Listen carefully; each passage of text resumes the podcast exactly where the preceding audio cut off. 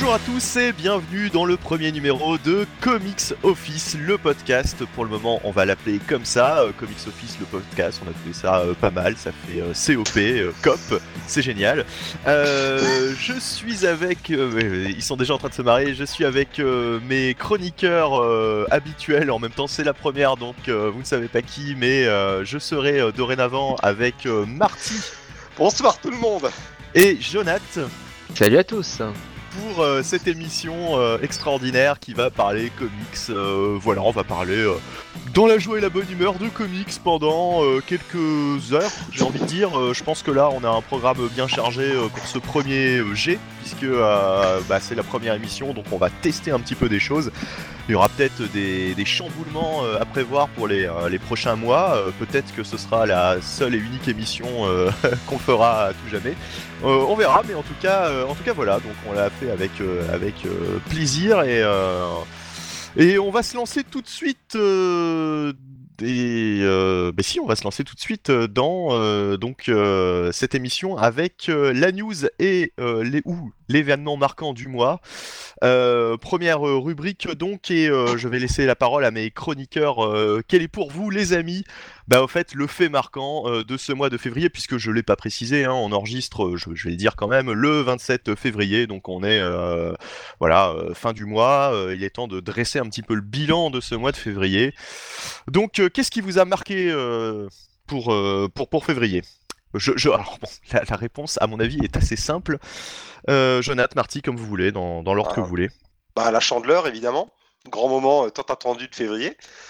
Euh, L'humour, ah oui, j'ai oublié de préciser que l'humour sera, sera définitivement mort euh, de cette émission euh, et définitivement absent. hein. Ce sera le grand absent ce soir.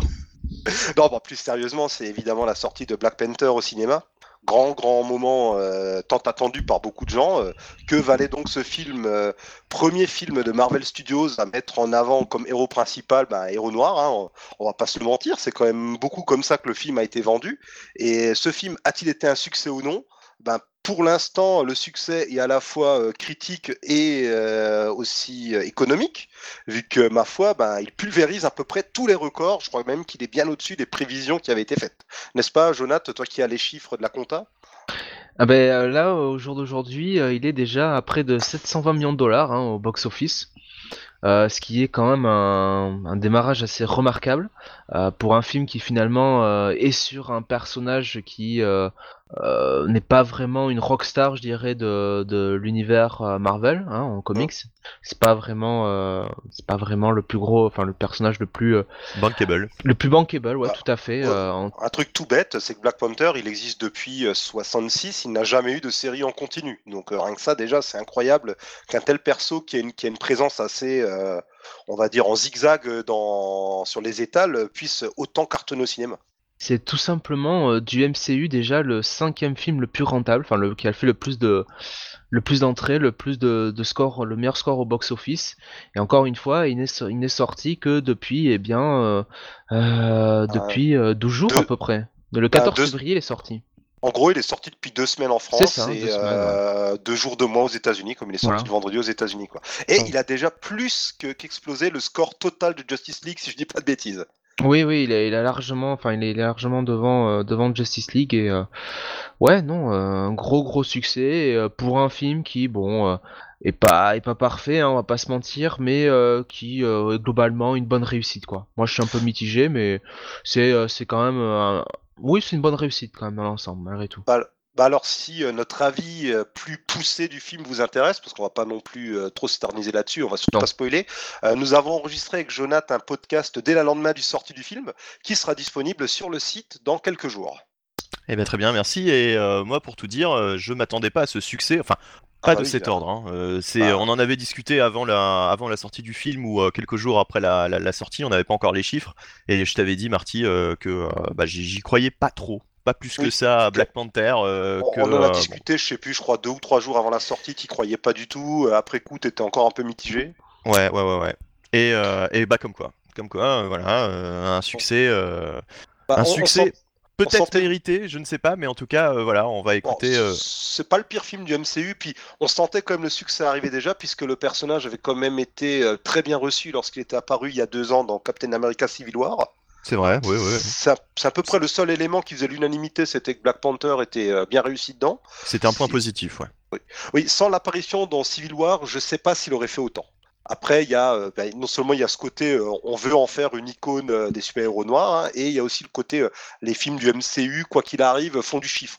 Mais cette apparition dans Civil War a clairement pavé la route à ce succès. Très bien. Et puis Euh, surtout, euh, ouais. juste pour finir dessus, qui aurait dit il y a encore pas si longtemps que Justice League se ferait exploser par Black Panther?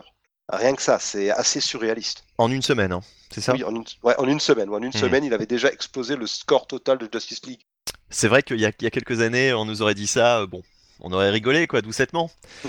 Euh, malheureusement, j'ai envie de dire, euh, c'est c'est vrai, quoi. Donc, euh, ça donne le, comment dire, la, un petit peu une, une impression de la qualité de Justice League en même temps. Ouais, c'est ça. C'est, on va pas dire malheureusement pour Marvel, tant mieux si le film cartonne, mais malheureusement pour Mm. DC, parce que Justice League, c'est quand même le truc, la locomotive avec des héros iconiques. Je veux dire, avant 2012, euh, qui connaissait les Avengers, qui connaissait dans le public très large, notamment hors États-Unis, euh, Thor, euh, Iron Man, euh, Et Black euh, Panther. voilà, ouais, Black Panther, alors que Superman, Batman, Wonder Woman ou Flash, tout le monde les connaissait. Tout à fait. On va passer dans la première partie de cette émission. J'ai oublié de le préciser d'ailleurs tout à l'heure dans cette intro formidable. On va parler VF dans un premier temps. Et oui, euh, parce que euh, bah, vous êtes peut-être nombreux à lire uniquement des comics en VF. Et dans, une, dans un second temps euh, de cette émission, on va parler VO. Vraisemblablement, la partie VO sera peut-être un peu plus longue que la partie VF. Bah, ça dépend de l'actu. Et en même temps, l'actu VO est toujours assez riche. voilà, c'est là où toutes les annonces tombent. hein, finalement, en VF, bon, voilà, on va parler un petit peu de, de- des nouveautés euh, VF, euh, des choses auxquelles s'attendre euh, pour le mois prochain, par exemple. Mais alors, on va commencer avec, pour la VF, un nouvel acteur. Euh, qui, qui frappe fort, euh, qui, qui vient d'arriver là sur la scène comics française, dans le comics game comme l'appellent certains initiés. Euh, voilà, j'espère qu'on fera partie du comics game un jour avec notre petite émission. C'est vraiment alors là, euh, f- si- ce Je suis la pas sûr que le fameux Comics Game il gagne grand chose. Non, non, non, non, mais bon, bref. Donc, en tout cas, en tout cas, c'est le lancement imminent de iComics, H-I, voilà, hein, iComics, euh, qui euh, est lancé euh, bah, par quelqu'un qu'on connaît, hein, Sullivan, de, le fondateur de, de Comics Blog, euh, 9e art, Arts, et le réseau Arts. Sci et- Fantasy, oui. Voilà, Sci Fantasy, voilà, c'était le troisième site, le réseau Arts, qui rassemble donc tous ces petits sites euh, qui traitent de comics, de science-fiction euh, et de euh, du 9e art. voilà, tout simplement. le mec, manga le mec, même sans savoir, même sans connaître les sites, euh, il, pourrait, euh, il pourrait le déduire assez facilement, je pense. En tout cas, euh, voilà, Sullivan se lance dans cette folle aventure de l'édition et bah, on a enfin des renseignements sur ce que va être iComics, quelles vont être les sorties, etc. Il y avait une rumeur, bon ça on, on- on le savait quand on fait partie du comics game parce qu'on en fait quand même partie un petit peu. On, on savait que les, les- les Tortues Ninja allaient débarquer sous, son, sous son label. On, l'avait entendu euh, il y a, en bruit de couloir euh, il y a plusieurs mois. Euh, c'est quand même la, la première grosse annonce et justement, bah, comment va-t-il utiliser cette licence? Comment va-t-il nous la proposer? Bah, Je vais vous laisser, je vais vous laisser en parler et puis il y a, vous allez aussi parler de, de ses autres sorties de son catalogue. Enfin, il y a plein de choses à voir. Donc, je vous laisse y aller. Bah, déjà, euh, ce qu'on peut dire, c'est que euh, Sullivan, il y va pas tout nu non plus, car euh, iComics, c'est en fait le successeur. J'espère. C'est une expression, Venny, calme tes ardeurs. Ouais, bien sûr. Non, donc, euh, plus sérieusement, iComics, en fait, c'est la branche comics des éditions Brajlon, qu'on connaît bien, qu'on aime notamment la fantasy, et c'est le successeur de Milady Graphics qui avait été lancé euh, à, je sais plus, 2008, 2009, 2010 par là, et donc Milady Graphics qui avait, qui progressivement s'était arrêté, et donc iComics c'est un peu une relance de cette branche-là, avec deux locomotives. Alors il y a Tortue Ninja, comme tu l'as dit, euh, Benny, mais il y a aussi un autre titre qui est déjà sorti, car iComics en fait s'est lancé, je crois, en janvier, euh, avec Rick et Morty. Oui, a- j'ai dit que, alors, on voit la, la- la connaissance quand même du présentateur qui a dit que le, le lancement est imminent, alors que, évidemment, il y a déjà un titre de sortie. Euh, tu fais bien de me corriger. Euh, Rick et Morty, en plus, oui, très très grosse licence euh, qui, qui, qui, qui fonctionne bien, hein, qui a une bonne, Ah oui. une bonne aura. Ah oui, oui, donc la série, alors si vous connaissez pas que vous avez Netflix, elle est dessus. Donc Ouais. Rick et Morty, en gros, c'est une, c'est un peu une version euh, déjantée de Doc et Marty. C'est un grand-père et son petit-fils qui vivent des aventures totalement folles à base de voyages dans le temps, de voyages sur d'autres planètes, dans d'autres dimensions. Enfin, c'est complètement frappadingue. Et le comics outre-Atlantique qui est sorti, euh, alors de tête, je crois que c'est chez Boom, si je dis pas de bêtises. Ou alors IDW ou une boîte de ce genre, euh, à vérifier. voilà, comme quoi il n'y a pas que Bunny qui avait préparé ses fiches. Il y a des Et le- chances que ce soit Boom, mais euh, vu mes connaissances très limitées apparemment sur le sujet, euh, ce sera peut-être du. Mais- Je crois que c'est Boom. Je crois que c'est Boom. Enfin bon, en t'as déjà lu des comics un jour, Bunny ou euh, ben, je me pose la question là finalement. euh.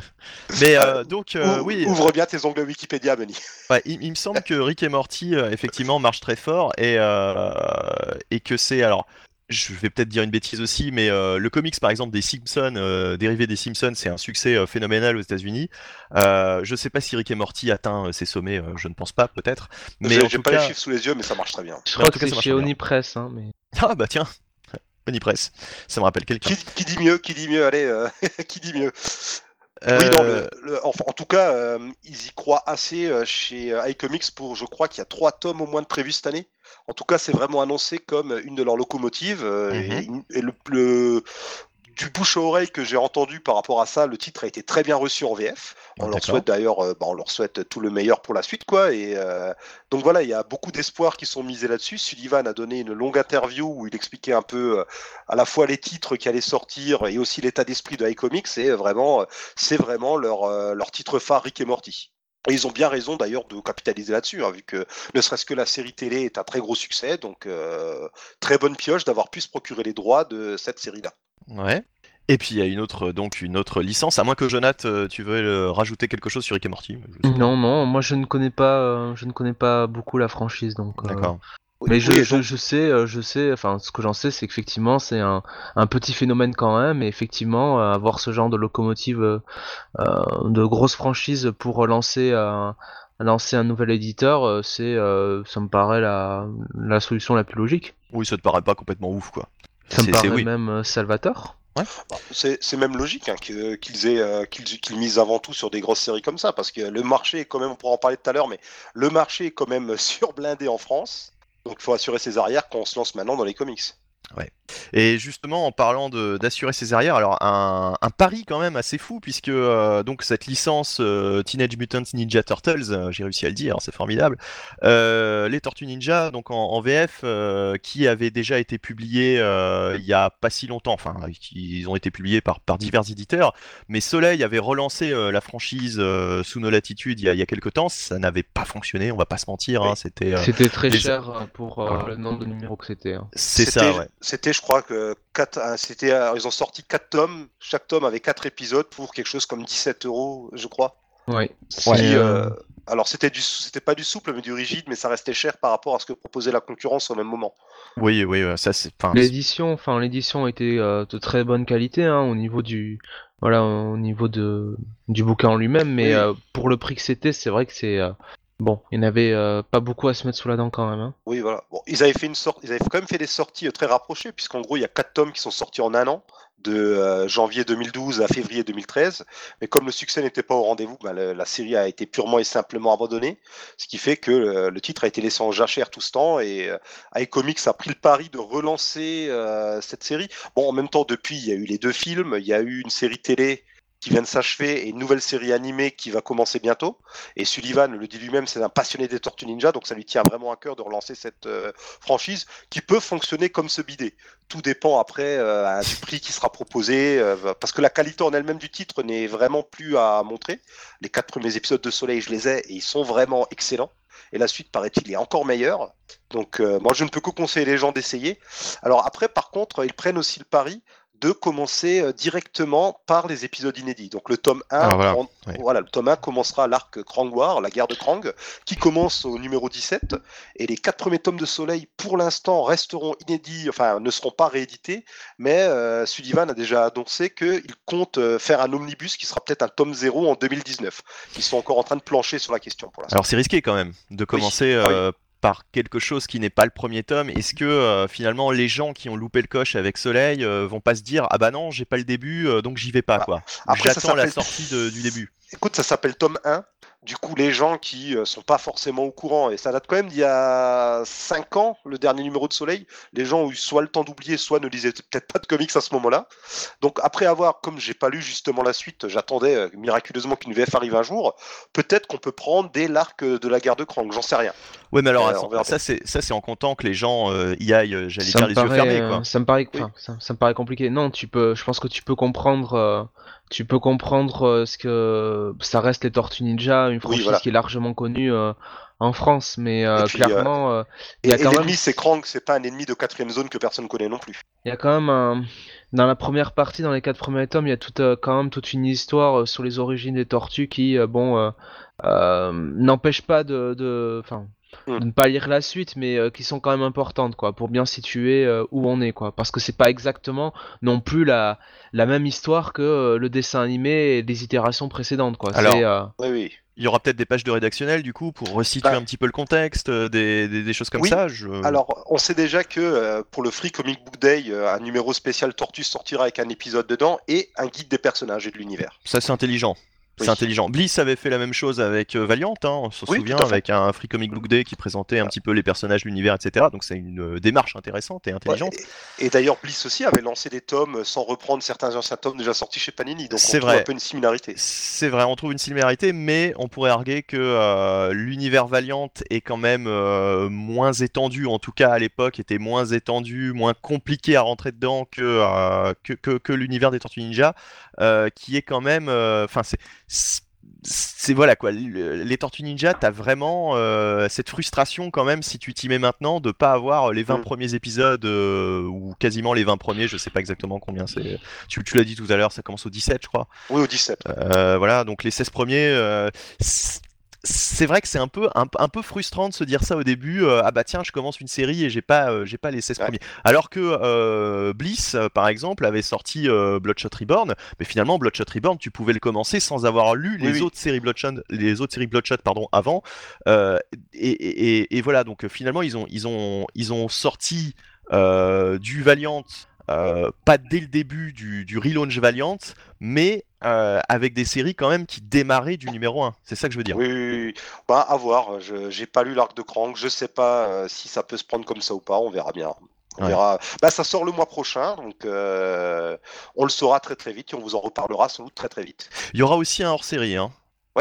Ouais, sur avec la mini-série L'histoire secrète du clan foot. Voilà. Donc si vous voulez tout savoir sur le clan des ninjas de Shredder, il faudra vous jeter sur ce numéro. Qui Euh, sort d'ailleurs le mois prochain aussi. Ouais. Alors un, un- un choix un peu, un peu bizarre parce que moi j'étais pas comme un ouf sur cette, euh, sur cette mini. Je sais pas Jonathan si tu l'as lu parce que toi tu lis beaucoup les Tortues Ninja comme moi. j'ai effectivement euh, l'histoire du secret euh, du clan foot, euh, pour le coup, euh, non, j'ai rien lu, hein. Ouais, ouais, moi non plus. Ouais, j'ai- j'étais passé à côté. Enfin, c'est- C'est euh, c'est c'est des histoires qui, qui sont euh, à côté de la comment dire à, co- à côté de la, la continuité de base et euh, bon euh, qui sont euh, largement dispensables quoi. Mm. Euh, moi je me souviens de quelques euh, euh, de quelques tie que j'avais lus euh, autour de April O'Neil ou Casey Jones et euh, bon sincèrement euh, Les fameuses micro-séries. ouais les micro-séries ça n'apportait pas ça n'apportait pas grand chose quoi. Hmm. Bah, en Donc, tout cas, avec, ce- hors-série, on voit qu'ils ont quand même l'intention de sortir euh, les à côté en plus de la série principale. ouais. Bon, c'est c'est honorable, mais Après euh, je risqué, pense, ouais. je pense qu'ils ont un- fait un travail éditorial aussi quoi. Ils savent Oui, aussi bien ce sûr. qu'ils vont ce qu'ils vont publier quoi. Donc, Bah, euh, Comme ils se déclarent des amoureux des tortues, on attend ça d'eux aussi. Hmm. Hmm. donc euh, voilà. Donc euh, bon. euh, Et c'est on- bah, c'est pas fini les nouvelles par rapport aux tortues, puisque dans les projets, on sait déjà qu'il y aura sans doute au moins un ou deux autres tomes des tortues encore à la fin d'année. Mais Ouais. il y a aussi euh, des projets, alors euh, notamment le projet de ressortir les premiers tomes des Tortues Ninja, enfin alors les, les tout premiers numéros des années 80 dans des omnibus, ou tout du moins dans, sous Ça, un format quoi. Ça c'est cool parce que euh, ils le font donc chez euh, IDW, ouais. IDW, voilà exactement, dans de très très belles éditions. Alors est-ce que ce sera l'équivalent en VF Bon, on verra. On- on- on verra. Oui. D'ailleurs, d'ailleurs, euh, je fais une petite parenthèse VO parce que c'est c'est pas un spoil. Il y avait eu le fameux volume 3 sorti chez Image qui comptait pas dans la continuité, qui s'était arrêté euh, sans conclure l'histoire. Et ben IDW a contacté les créateurs de ce volume-là des années 90 pour euh, écrire et dessiner les trois derniers numéros qui sont jamais sortis. Du coup, on va avoir, euh, et ils ressortiront ça ensuite dans un volume relié. Donc, cette histoire qui est restée inachevée et qui comptera pas du tout dans la continuité actuelle Mais- aura une fin. Et c'était, euh, je crois, la série complètement what the fuck, euh, avec euh, une tortue qui avait un bras en métallique à la, à la câble, euh, enfin des, des ouais, trucs c'est ça, ouais. totalement, totalement ouf. J'ignorais oui, oui. d'ailleurs que la série n'était pas terminée. Et, Bah, en fait, pour tout te dire, la série s'était arrêtée sans fin. Euh, Il y a eu deux numéros réalisés par des fans qui étaient des numéros donc non officiels, mais avec plus ou moins l'approbation des auteurs qui, qui euh, essayaient de rattacher cette série-là euh, à la série qui a suivi ensuite. Bon, c'était non officiel. Et là, vraiment, on aura une fin et le tout ressortira dans un hardcover qui s'appellera, je crois, Teenage Mutant Ninja Turtles Urban Legends. D'accord. Euh, c'est tout pour les, les Tortues Ninja, c'est déjà pas Non, mal. Non, c'est pas, toujours- non, pas mal, toujours pas fini. Mais non, Et c'est pas donc, fini. euh, après aussi, euh, Sullivan dit que ben, un de ses grands projets serait de faire venir en France Kevin Eastman et Peter Laird, les créateurs des Tortues, pour des dédicaces. Et ça, ce serait franchement super cool. Oui, ce serait cool. On les avait eu, je crois, une... enfin l'un des deux. Euh, Kevin Oui. Eastman, je crois qu'il était venu à la crois- Comic Con 2012, euh, si je ne dis pas de bêtises. Ben, Eastman est pas mal euh, encore, euh, écrit encore des fois, enfin, il participe pas mal à la création du comics actuel, si je dis pas de bêtises. Hmm, D'accord, ouais. Ouais, su- enfin, il supervise, quoi. Oui, je sais pas exactement, mais voilà, il est totalement pas en dehors de la franchise. D'accord. Et je crois que c'est un certain Tom Walsh hein, qui écrit, euh, ou bien alors c'est un nom comme ça qui me Euh, vient. Je euh, sais plus, je, euh, mais- pas... comme j'ai arrêté de lire, j'ai oublié. T'as arrêté de lire, ouais, c'est vrai, c'est Tom vrai. Waits, on- Tom on Waits, on- Tom Valls. Tom Valls. Ouais, moi je, je sais pas pourquoi je disais Walsh. Bon, enfin bref. Euh, donc euh, on va parler euh, bah, de la suite, enfin le, la suite, le reste de leur catalogue euh, qui est quand même euh, intéressant. Il y a, il y a- il y a quelques petites euh, sorties, euh, euh, Ouais. voilà, euh, assez osées ma foi. Jonathan, Ouais, il y a The Few, donc euh, qui est déjà sorti. qui est déjà sorti, Invisible Republic, qui vient Alors. de sortir. Voilà, qui, qui dont j'entends beaucoup parler, Invisible Republic. C'est un space opera, Invisible Republic, ce sera en plusieurs tomes. The, The Few, c'est un truc très, très indé et qu'on lit justement. Bah, L'interview de Sullivan, il dit lui-même, c'est un pari, c'est risqué, mais en même temps, euh, c'est aussi ça le truc, c'est de, à côté des grosses licences, essayer de sortir des trucs qui seraient peut-être pas sortis ailleurs, et c'est tout à fait honorable. Alors tu parles d'une interview de Sullivan, mais, mais d'où sort cette interview de Sullivan? Euh, Euh, c'est une interview qu'il a donnée au site Cultise. On vous mettra le lien si vous voulez dans la description que ça intéresse. Ok, Donc, bah alors, je oui, t'en prie, euh, vas-y, continue. Désolé de t'avoir coupé. Non, il n'y a aucun souci. Donc euh, ensuite on a Maestros également qui va sortir. A Kill Giants. Euh, donc ça c'est prévu pour euh, cet été. Et alors ça accompagnera la sortie du film. Euh, donc euh, un film euh, euh, qui euh, aura, je crois, comme actrice dedans euh, Zoé Saldana. Euh, oui, tout Euh, à fait. comme ouais. actrice, euh, actrice un peu connue. Euh, bon, mais on va dire une bonne occasion hein, de la La bande-annonce est sortie il n'y a pas longtemps d'ailleurs, je crois pour le Super Bowl, donc vous pouvez aller vous faire votre opinion en la visionnant. Nous, ça sortirait en France, je crois, autour de septembre. euh, non, euh, C'est pas juillet ou un truc ou août le film je, un juin gros doute. 2018. Juin 2018. D'accord, on passe en juin, voilà. Voilà. J'avais perdu. Donc voilà, donc ensuite on a Generation Gone. Euh, donc ça c'est euh, c'est prévu pour le mois de juillet hein, du côté de, de iComics. Alors bon, on a, on a un petit catalogue euh, qui se dessine, mais c'est vrai que hormis Invisible Republic, moi je les autres titres, j'en ai pas vraiment entendu parler plus que Non, ça. C'est vrai que ça devient difficile de, de piocher dans le dans l'indé, hein, euh, comme on dit. Euh, Il y a énormément d'éditeurs VF maintenant euh, sur la place publique et du coup, euh, est-ce que ça va pas être un peu compliqué euh, Bah, de Pour toute lui façon, de- euh, c'est aussi pour ça qu'il a raison de sortir euh, Rick, et, Mo- Ouais. Rick and Morty et, Et et Tortue Teenage Ninja, Mutant Ninja, Ninja Turtle, parce que ça va être les deux, Les les deux deux grosses franchises qui vont euh, bon, euh, lui- permettre un peu de, euh, je dirais, de faire rentrer des sous dans la caisse et puis de, de, de tenter des trucs, des paris plus osés à côté, quoi. C'est une Tout technique, euh, ouais, c'est, une technique classique, hein, tout le monde le fait plus ou moins, mais euh, de toute façon, il peut, il ne peut sortir en France que ce qui peut sortir, quoi, finalement. Et comme déjà euh, beaucoup, beaucoup d'éditeurs sont là euh, présents et on euh, phagocyte déjà le marché, forcément, il est obligé de se tourner vers des titres euh, euh, qui sont euh, très peu connus, quoi. Même pour les lecteurs euh, les plus assidus en VO, quoi.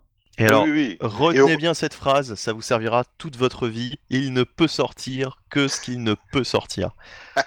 À on ne peut contrôler que ce qu'on ne peut contrôler. Voilà. Pour ceux qui sont en période de bac blanc, pensez bien à sortir ça dans vos copies. hein. Ok, euh, et alors il y, a- il y a- il y a quand même des, des sorties euh, prévues pour après juillet, dont une Oui, qui me fait bien plaisir. Ah, du lourd. Ah, vas-y, Benny. Je sais Ah que bah, le, le shirtless euh, Bear Fighter, euh, qui est euh, un gros délire, qui est vraiment, euh, vraiment, j'en ai lu quelques-uns en, en VO et forcément en VO hein, du coup, et, et c'est, c'est, ouais, ouais, c'est, c'est, vraiment marrant. Donc ça va faire un petit, un petit bouquin sympa. Ouais, il y a, y a moyen de, de, de bien se marier avec ça. Donc Oui, euh, c'était ça, j'attends chez- l'édition française. Ouais, c'est sorti chez Image en 5 épisodes et c'est totalement délirant. Si vous voulez voir un homme torse nu qui combat des ours, bah, allez-y. C'est juste à mourir de rire, c'est totalement délirant, ça m'a transporté lorsque je l'ai lu. C'est un... Alors, si vous avez aimé, euh, dans une moindre mesure, on peut ra- rapprocher ça de, Chou, de Tony Chou, par exemple. Si vous avez adoré euh, Tony Chou, ben, essayez. Et si vous avez jamais lu Tony Chou, ben, vous essayerez Tony Chou et Shirtless Bear Fighter. Hmm. Et si vous Ouais. aimez les hommes torse nu, bedonnants, et puis les ours, bah allez-y quoi. Et puis les théories du complot à base d'ours aussi, allez-y, vraiment, ça part dans tous les sens. Non, vraiment, un titre qui risque de faire sensation parce que comme il, a déjà, il s'est déjà bien fait remarquer en VO, euh, nul doute que euh, tous les sites et blogs de comics euh, vont se jeter dessus pour, faire, pour en faire la pub. Et alors, c'est très attendu. Euh, par contre, un titre, bah, encore une fois, un titre que je ne connais pas, Scales and Scoundrels, je ne sais d'ailleurs même pas si je le prononce correctement, j'espère. Bah, c'est de, tous les titres annoncés euh, chez euh, iComics, c'était euh, un des deux ou trois dont j'avais jamais entendu parler. C'est Mhm. sorti assez récemment chez Image, ça a commencé en septembre dernier, et je connais pas non plus. C'est de la fantasy, puis j'en sais pas plus. Donc euh, on verra bien au moment où ça arrive, mais c'est bien aussi de voir qu'ils multiplient les genres. Du, du comics sérieux, du comics rigolo, de la fantasy, de la SF. Il y en a C'est vraiment pour tous les goûts. c'est ce que faisait, euh, c'est ce qu'essayait en tout cas de faire Milady euh, avant, et justement ils vont ressortir des classiques, j'allais dire, du catalogue Milady, ils vont réimprimer des choses. Donc par exemple le, le triptyque de Warren Ellis. Bah ouais, euh, No Hero, Super God et Black Summer, les titres de Warren Ellis avec des super-héros euh, torturés et super violents. hein, c'est... Alors j'ai juste lu Black Summer et No Hero dans le tas et c'est vraiment pas à mettre entre les mains. C'est super super trash, Euh, vraiment vraiment. C'est moi j'ai, enfin, voilà, j'étais pas super fan euh, de, de cette trilogie. Je sais qu'il y en a qui adorent et qui adorent Warren Ellis. Euh, Je sais que moi voilà, j'étais assez mitigé là-dessus. Euh, effectivement, alors c'est très très bien dessiné par euh, Juan Roserip, je crois. Les, les, les- alors je sais pas s'il dessine les trois. Euh, tout cas, il doit-. Il en dessiner Black Summer et euh, Black Summer et je pense No Hero aussi, si je dis pas de bêtises. Ah, et Super God, c'est le seul que j'ai pas lu et je pense que c'est le plus intéressant des trois en plus. Donc euh, je me rattraperai euh, sans doute avec cette nouvelle édition. Euh, Lock and Key va, va ressortir aussi. Alors Lock and Key c'est quand même euh, aussi c'est quand même du lourd quoi. C'est un Ah, truc qu'il faut qu'il faut avoir lu. Bah, c'était la locomotive de Milady, c'était d'ailleurs le seul titre que Milady sortait encore à la fin. Ouais. Ouais ouais ouais, tout à fait.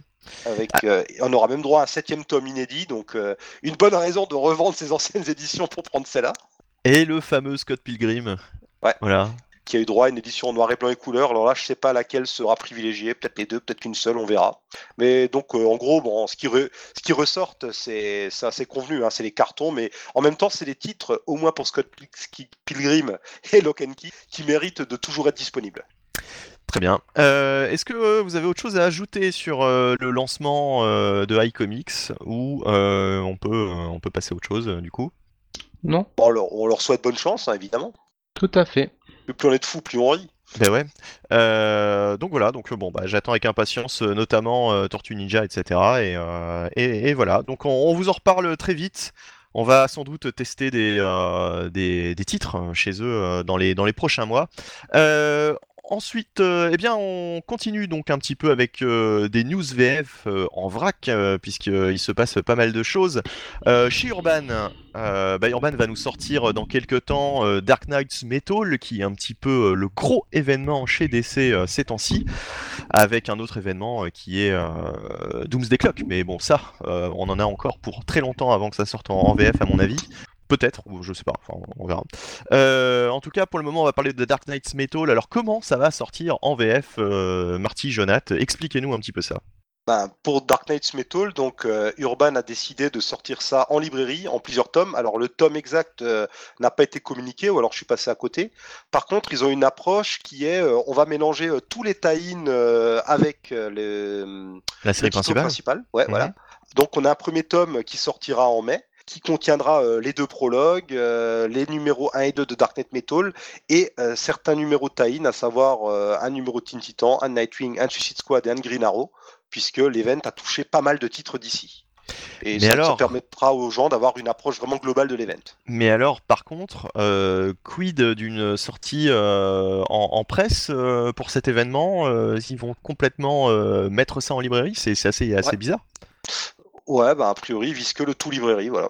Ah ouais, d'accord. Parce que là, ils changent totalement leur, euh, du coup, leur, leur fusil d'épaule par rapport à la sortie de, par exemple, de, de Forever Evil, quoi, qui était sorti, euh, bon bah, déjà en kiosque et puis euh, ensuite peut-être en relié, je ne sais même plus d'ailleurs, ce qu'ils Ou avaient alors, fait autour de ou ça. alors peut-être qu'ils ont retenu les leçons de Forever Evil, va savoir. C'est voilà, c'est une autre approche. Après, il y a des rumeurs comme quoi le kiosque se réduirait bientôt beaucoup chez Urban. J'ai Ah. vu passer ça ici et là. Aïe aïe aïe aïe aïe. Alors euh, peut-être des signes avant-coureurs d'une restructuration de ce côté, je ne sais pas. C'est dommage parce que franchement, euh, leur, leur, euh, leur kiosque actuel, hein, les, les trois kiosques principaux du moins, euh, Batman Rebirth, euh, Justice League Rebirth et Suicide Squad Rebirth, c'est quand même des kiosques de, de très très bonne qualité. Quoi. On a quasiment du TPB pour euh, 5,90€, je crois. Ah ouais, ouais, il y a- il y, a huit épisodes par numéro, il y a aussi des hors-séries à côté avec des arcs complets. C'est un, un format agrandi par rapport à ce qu'on a connu avant. C'est de très bonne facture, enfin la qualité est là dans l'édition et puis un rapport qualité-quantité de pages prix imbattable. Ouais. Donc on verra, euh, bon, pour, pour Dark Knight Metal, euh, si on n'a pas euh, quelques, quelques sorties kiosques. Oui, et- Et, et surtout, Dark Knight Metal s'accompagnera d'un partenariat entre Urban Comics et le festival du Hellfest.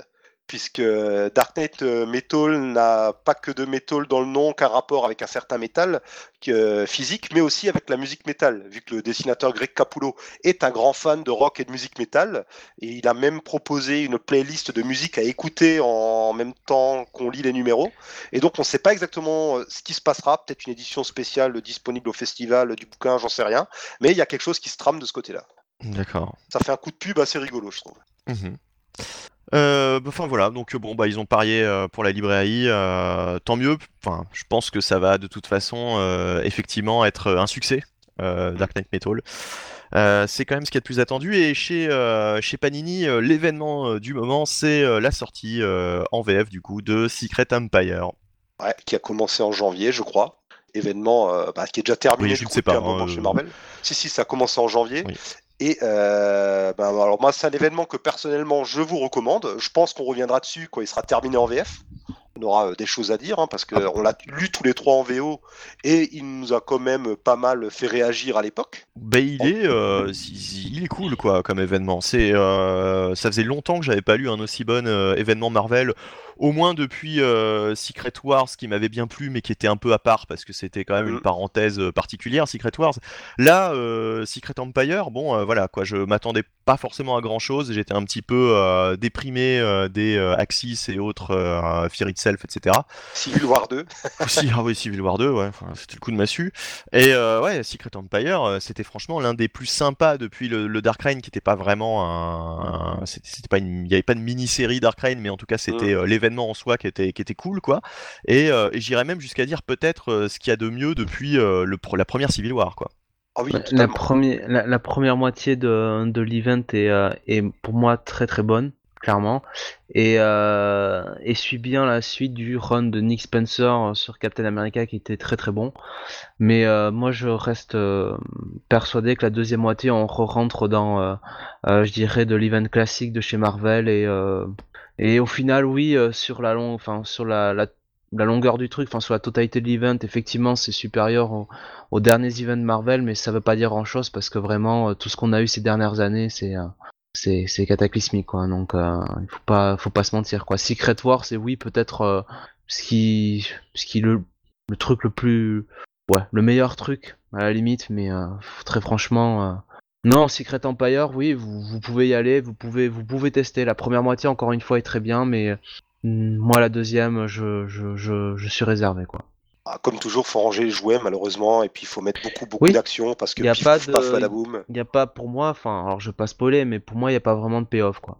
Ouais. parce que- Ah, le payoff. le fameux paiement euh, qu'on attend tous, qu'on lit un truc. Parce que ouais, le, le build-up, la construction de l'event, Oui, euh, le pas build-up mal est parfait, quoi. Le build-up est. euh, et alors, euh, bon, d'une certaine manière que euh, certains ont voulu euh, rattacher à, à Civil War 2 en expliquant les défauts et les failles de Civil War 2 parce que c'était le terreau de, de Secret Empire. Bon, je n'irai pas jusque-là, mais enfin, toujours est-il qu'il y avait un vrai, euh, un vrai build-up, euh, notamment autour du personnage de Captain America.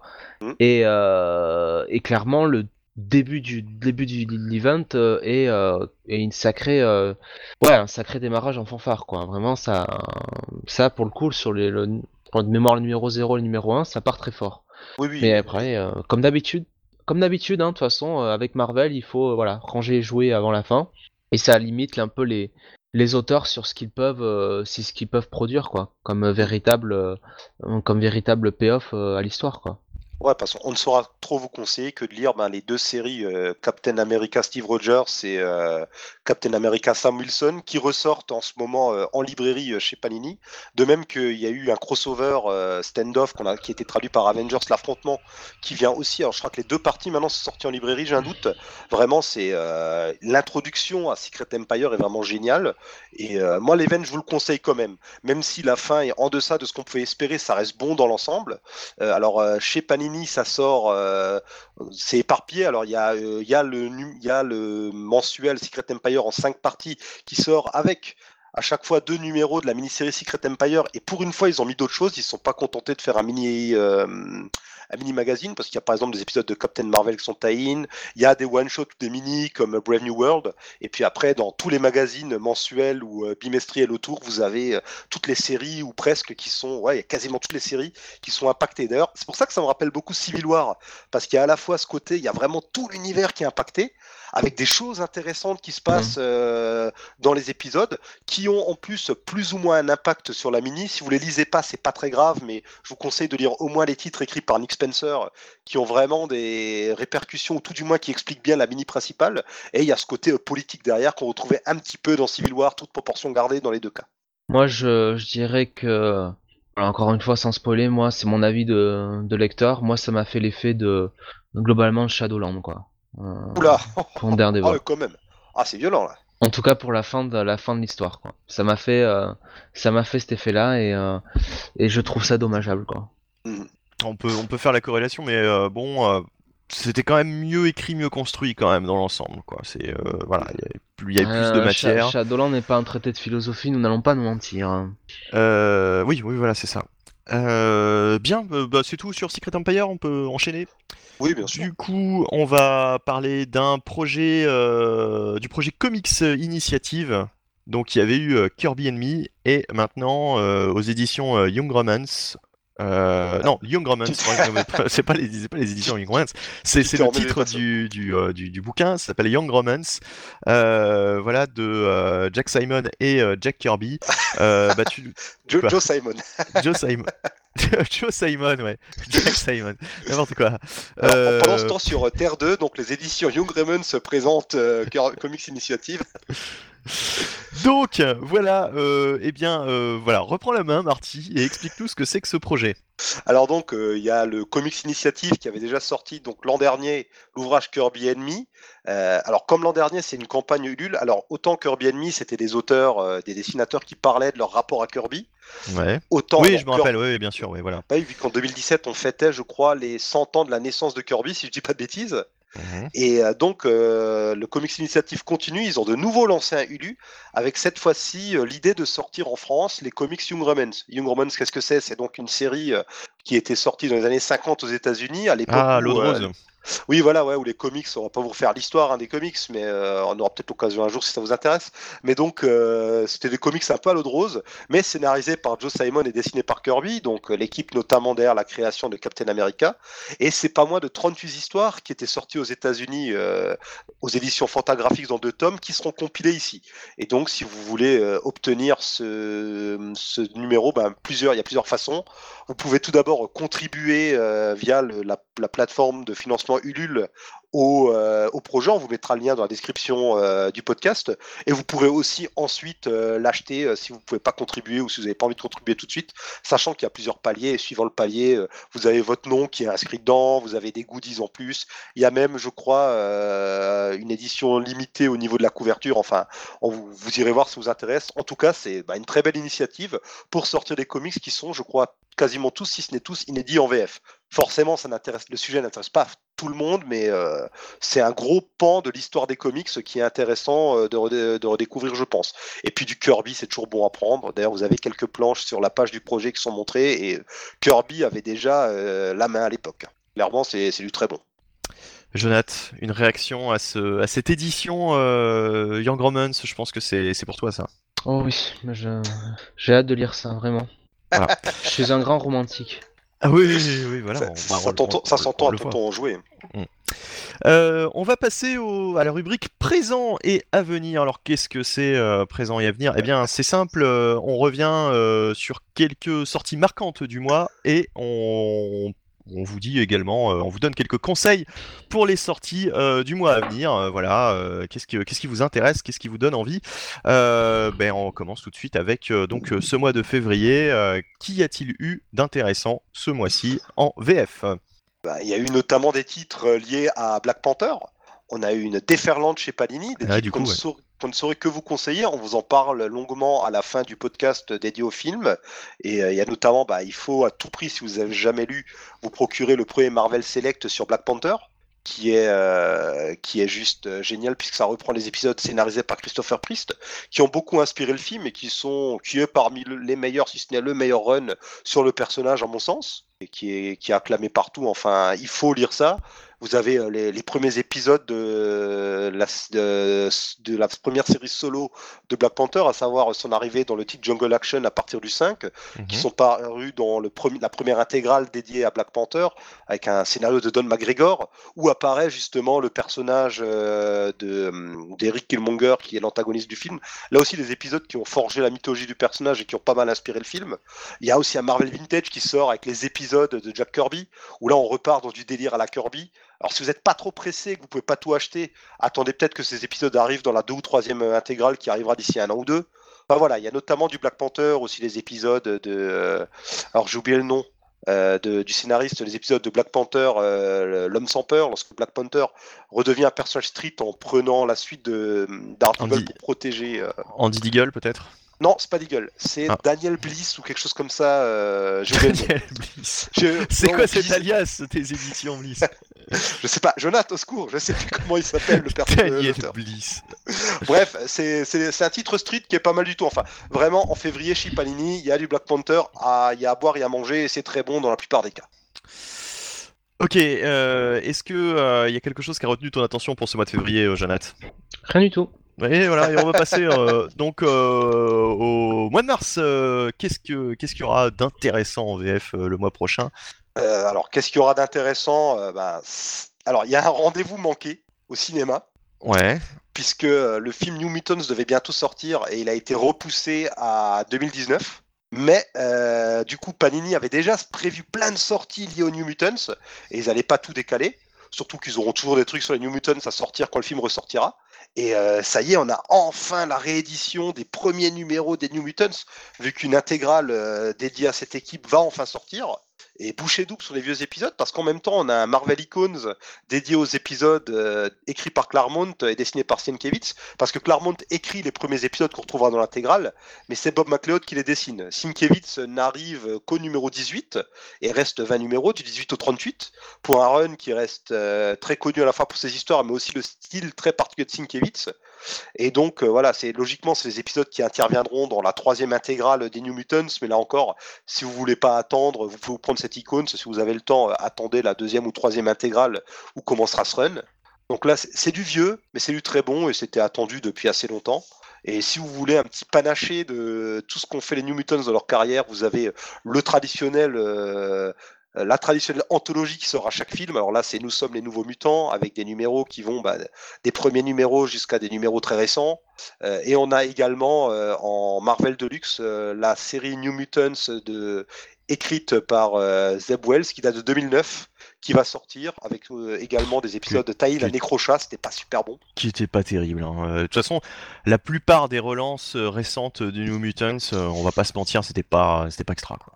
Non, c'était pas extra. Euh, le principal intérêt de cette époque, c'était que Légion faisait son grand retour. Ouais. C'était vraiment ça. Il réintroduisait Légion qui intégrait enfin l'équipe, vu que dans les années 80, il, il s'était même prévu, je crois, qu'il intègre l'équipe, mais ça a jamais été vraiment fait. Donc là, on, on répare cet impair et voilà. Enfin, en tout cas, si vous voulez du New Mutants euh, chez Panini en mars, il y, aura- il y en aura plein. Ok. D'autres choses? Moi, j'ai surtout relevé des. Alors, une bizarrerie entre guillemets, enfin j'étais assez circonspect quand c'est apparu, c'est un bookazine. Alors savez-vous ce qu'est un bookazine J'ai très très peur de la réponse. Bah alors j'ai... Je- C'est sale. Moi j'en ai une, mais. bah vas-y Jonathan. Peux-tu nous faire part de ta réflexion, Jonathan Bah, J'ai- Vu le nom, j'aurais tendance à dire que c'est un... une fusion entre un bouquin et un fanzine, peut-être enfin... Ou un magazine, alors je sais pas exactement, alors c'est un trimestriel, donc en gros ça va être un magazine très gros format qui sera ben, du coup dans les kiosques j'imagine, j'avais jamais entendu le terme avant en fait, et euh, alors c'est le fourre-tout, hein. clairement ils se sont dit euh, on a plein de titres à sortir mais on sait pas trop où les mettre, parce qu'on aura dedans la nouvelle série Secret Warriors, euh, la série Inhumans, la série Royals, dans les trois cas ben, on, est dans les- on est chez les Inhumains donc il y a quand même une certaine cohérence, mais aussi la nouvelle série Hulk, qui concerne en fait She-Hulk, et la nouvelle série Ghost Rider. Voilà, c'est euh, 272 pages pour 15 euros. hein, c'est au niveau du prix, clairement, euh, c'est pas mal. Les séries en Euh, elles-mêmes, je les ai alors- pas lues. Urban, Urban quand même dans, ce- dans ses kiosques à 5,90€, comme je le disais tout à l'heure, nous sort 8 comics VO, ça fait quand même un certain nombre de pages, euh, me semble-t-il. Euh, je ne sais pas combien, Bah mais là, 15 15 épisodes à vue de nez, c'est pas mal quand même. hein, de- là, là, c'est Panini. 15, 15 épisodes Oui. Pour 272 pages, ça fait 15 épisodes Euh, ouais, D'accord. Donc ça fait 1 euro l'épisode, là, t'es en train de me dire. 15 15 ou 14 épisodes, ouais, ouais. D'accord, parce que moi ça me semble, ça me semble en fait peu de pages par rapport à 15 épisodes, mais euh, bon, je ne sais pas. Enfin, je, là, je, je, je suis nul en calcul mental, donc euh, je ne sais pas. Ouais, Euh, comme les épisodes, les épisodes font parfois 20 pages, parfois 22 pages, ça dépend. Donc, euh, je crois qu'ils Ouais. sont passés à 20 pages chez Panini, chez Marvel depuis un moment. euh, je veux pas dire de bêtises, mais ouais, voilà. Enfin, en tout cas, euh, bah, c'est une bonne initiative quand même pour sortir des titres qui seraient pas for- forcément sortis. Je pense notamment à She-Hulk, Euh, la précédente série par Charles Soule qui était pas trop mal, n'est jamais sortie en VF. Il y avait le fameux run de Slot qui n'a jamais été terminé. On n'a jamais eu les épisodes par Peter David. Peut-être que ça ouvre la voie à plus de She-Hulk dans le futur. Bon, euh, on l'espère. Surtout que la série, euh, cette série-là a eu très bonne presse aussi. Donc voilà, si vous aimez les Inhumans ou She-Hulk, jetez-y un œil. Mais euh, l'initiative, quand même, rien que par la forme qu'elle prend, devait être signalée. Et euh, oui, oui, oui, bah, j'ai l'impression qu'ils ont été en réunion de rédaction, qu'ils se sont dit bon bah on sait pas trop où placer tout ça, et bah hop, on va foutre tout ça dans un dans un seul et même magazine. Euh, bon, ok, Ouais, y, il y a un peu de ça, ouais. On verra si euh, l'initiative prend ou pas. Euh, d'autres choses chez Panini ou on passe chez Bah, d'autres éditeurs On peut juste signaler qu'on a le début des One Shot Generation qui vont être sortis. Alors ce Ouais. sera en quatre euh, numéros. Et euh, alors là, il y a vraiment à boire et à manger. J'en ai lu très peu, c'était pas top. Donc à chaque fois, on a une version jeune entre guillemets, vu que les héros Marvel, on a quand même pas mal de héros classiques qui ont été remplacés. Et donc à chaque fois, c'est une version actuelle, donc avec le, le remplaçant qui rencontre sa version passée. Et euh, chaque one shot euh, peuvent se lire indépendamment, mais il y a un petit fil rouge. On vous laissera euh, découvrir ça, mais c'est pas terrible du tout. C'est vraiment pour les complétistes. Pour moi, c'est euh, à éviter, mais bon, après, euh, il y a peut-être des gens euh, quand même qui, qui seront intéressés par ça, je sais pas, des complétistes. ouais. Ouais. Et oui, et juste avant qu'on passe à la suite, on- j'ai quand même envie de signaler, ça m'était sorti l'esprit que House of M aura droit à une édition en noir et blanc. J'ai vu ça aussi, ça m'a étonné. euh, pourquoi, pourquoi maintenant? Pourquoi euh, bon. Ben, Pourquoi pas, sur je- ce surtitre de... Pardon, Jonathan Pourquoi sur ce titre en particulier? Bah, Peut-être que c'est sorti en... en VO et qu'ils en ont profité. Alors, euh, on rappelle pour euh, que House of M, c'est donc le premier gros event chapeauté par Bendis, et c'est vraiment le retour des events chez Marvel, dessiné par euh, le français euh, Olivier Coipel, le talentueux Olivier Coipel. Donc, Ouais. ça permettra peut-être de redécouvrir, pour les amateurs de dessin, bah, vous pourrez redécouvrir ceux d'Olivier Coipel en noir et blanc. Ça vaudra peut-être le coup d'œil. Enfin, en tout cas, il a un, il a un trait que j'aime beaucoup. C'est quand même 30 euros. Donc euh, voilà, euh, c'est vraiment pour les amateurs de dessin ou ceux qui adorent of M. Hmm. House of M, ouais, bah, c'était quand même une bonne lecture et, euh, et c'était quand même euh, une mini, alors en 4, épisodes, je crois, mais, euh, mais euh, assez, assez long. Non, non, c'était 8 épisodes. il me 8 semble. épisodes, Euh, 8 épisodes, oh là là, mais Ouais. oui, euh, 8 épisodes. Oui, euh, donc, euh, mais c'était ouais, c'était assez long, quoi. En fait, finalement, c'était un bon truc, ouais. bah, c'était long, mais c'était, je crois que c'était, je sais plus si c'était bimensuel ou pas. En tout cas, en France, on avait euh, deux épisodes par numéro. C'est pour ça que j'ai confondu et j'ai dit 4, parce que je crois que c'était sorti en 4 kiosques à l'époque, il y a très Non, longtemps. en 4 ou 5 kiosques, quoi. Bon, par contre, House of M, on pouvait déjà y voir euh, certains défauts de Bendis. clairement, il y avait certains épisodes vides où je me disais, mais euh, les Américains, ils doivent se sentir floués quand ils lisent ça, quoi. Je pense notamment enfin, à l'épisode 2. On, on va pas, Oui, on va va- pas partir sur Bendis parce que euh, je pense qu'on on va, on va, on va déjà suffisamment en parler plus tard. Donc oui, chez les autres éditeurs, peut-être des choses à, à checker le mois prochain. Euh, bah alors, euh, bah, on a notamment, alors juste pour concernant les deux mois qui viennent de passer chez Urban, on a quand même enfin, ça y est, enfin un Manhattan Project qui sort. C'était quand même l'Arlésienne ultime, puisque le Mhm. titre est sorti en 2012 ou 2013. Euh, 2013, je crois, oui, chez Delcourt. Le tome 1 était sorti, euh, série euh, super acclamée en VO, qui a été euh, bien reçue en VF, du moins par les critiques, et qui a disparu des radars, qui devait euh, pendant très longtemps être transféré chez Urban. euh, on n'avait jamais de nouvelles. Et là, ça y est, euh, c'est enfin sorti. Alors, c'est un gros tome qui reprend à la fois les épisodes qui étaient sortis dans le seul tome sorti chez Delcourt et des épisodes inédits. Donc voilà, ça y est, ils y sont. On a aussi, moi j'ai aussi envie de signaler la suite de Black Science qui est sortie là en février. Superbe série de Rick Remender que j'adore. Mhm.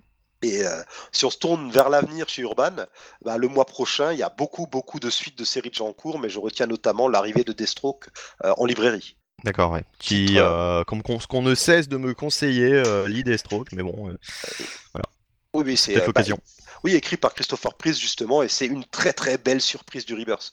Titre d'action pure, mais très bien écrit, très bien mené, Oui. qui méritait de ressortir en librairie parce qu'il me semble qu'il sort en kiosque dans le magazine Tout à Suicide fait. Squad. Tout à fait, tout à fait. Squad, euh, excellente série.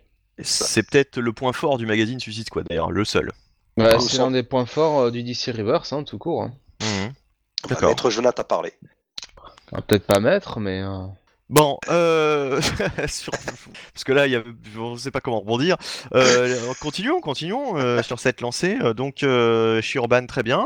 Est-ce qu'il y a d'autres d'autres éditeurs qui ont retenu ton attention? Ou votre attention, d'ailleurs? Alors, il y, a- il y a une news de l'enfer qui est sortie là. C'est un truc, accrochez-vous bien, je sens que tout le monde va être hyper hypé. Glénat Comics a mis le grappin sur la licence Riverdale, c'est-à-dire les comics Archie. Oui, c'est la licence Archie, quoi. Plus que, Oui, voilà. plus que la licence Riverdale.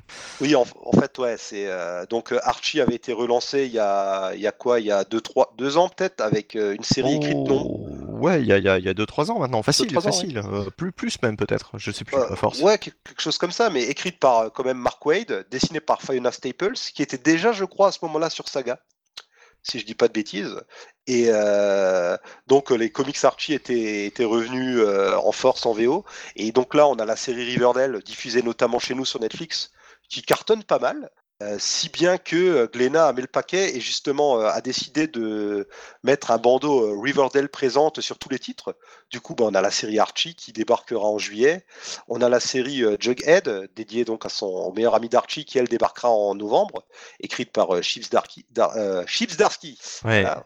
ouais. Un bon nom à coucher dehors, désolé de l'avoir. Et il s'appelle Chip Zarsky et euh, apparemment le personnage est accro à hamburger. Donc euh, voilà, bon, ça tombe bien. Et on a, euh, bah, on a un autre titre mythique de la licence Archie qui arrive, c'est Betty et Veronica. Ah, les arrivera en fameuses septembre. euh, Betty et Veronica. ouais. Voilà, ici dessiné par Adon Hughes quand même, ni plus ni moins. Alors Ouais. je sais pas combien de numéros il fait, mais ça fait vendre. Et à côté de ça, en mai, on a euh, les Chroniques de Riverdale, qui est en fait l'adaptation en comics de la série télé, écrite par euh, Roberto Aguirre Sacasa, qui je crois est derrière la série télé, si je dis pas de bêtises.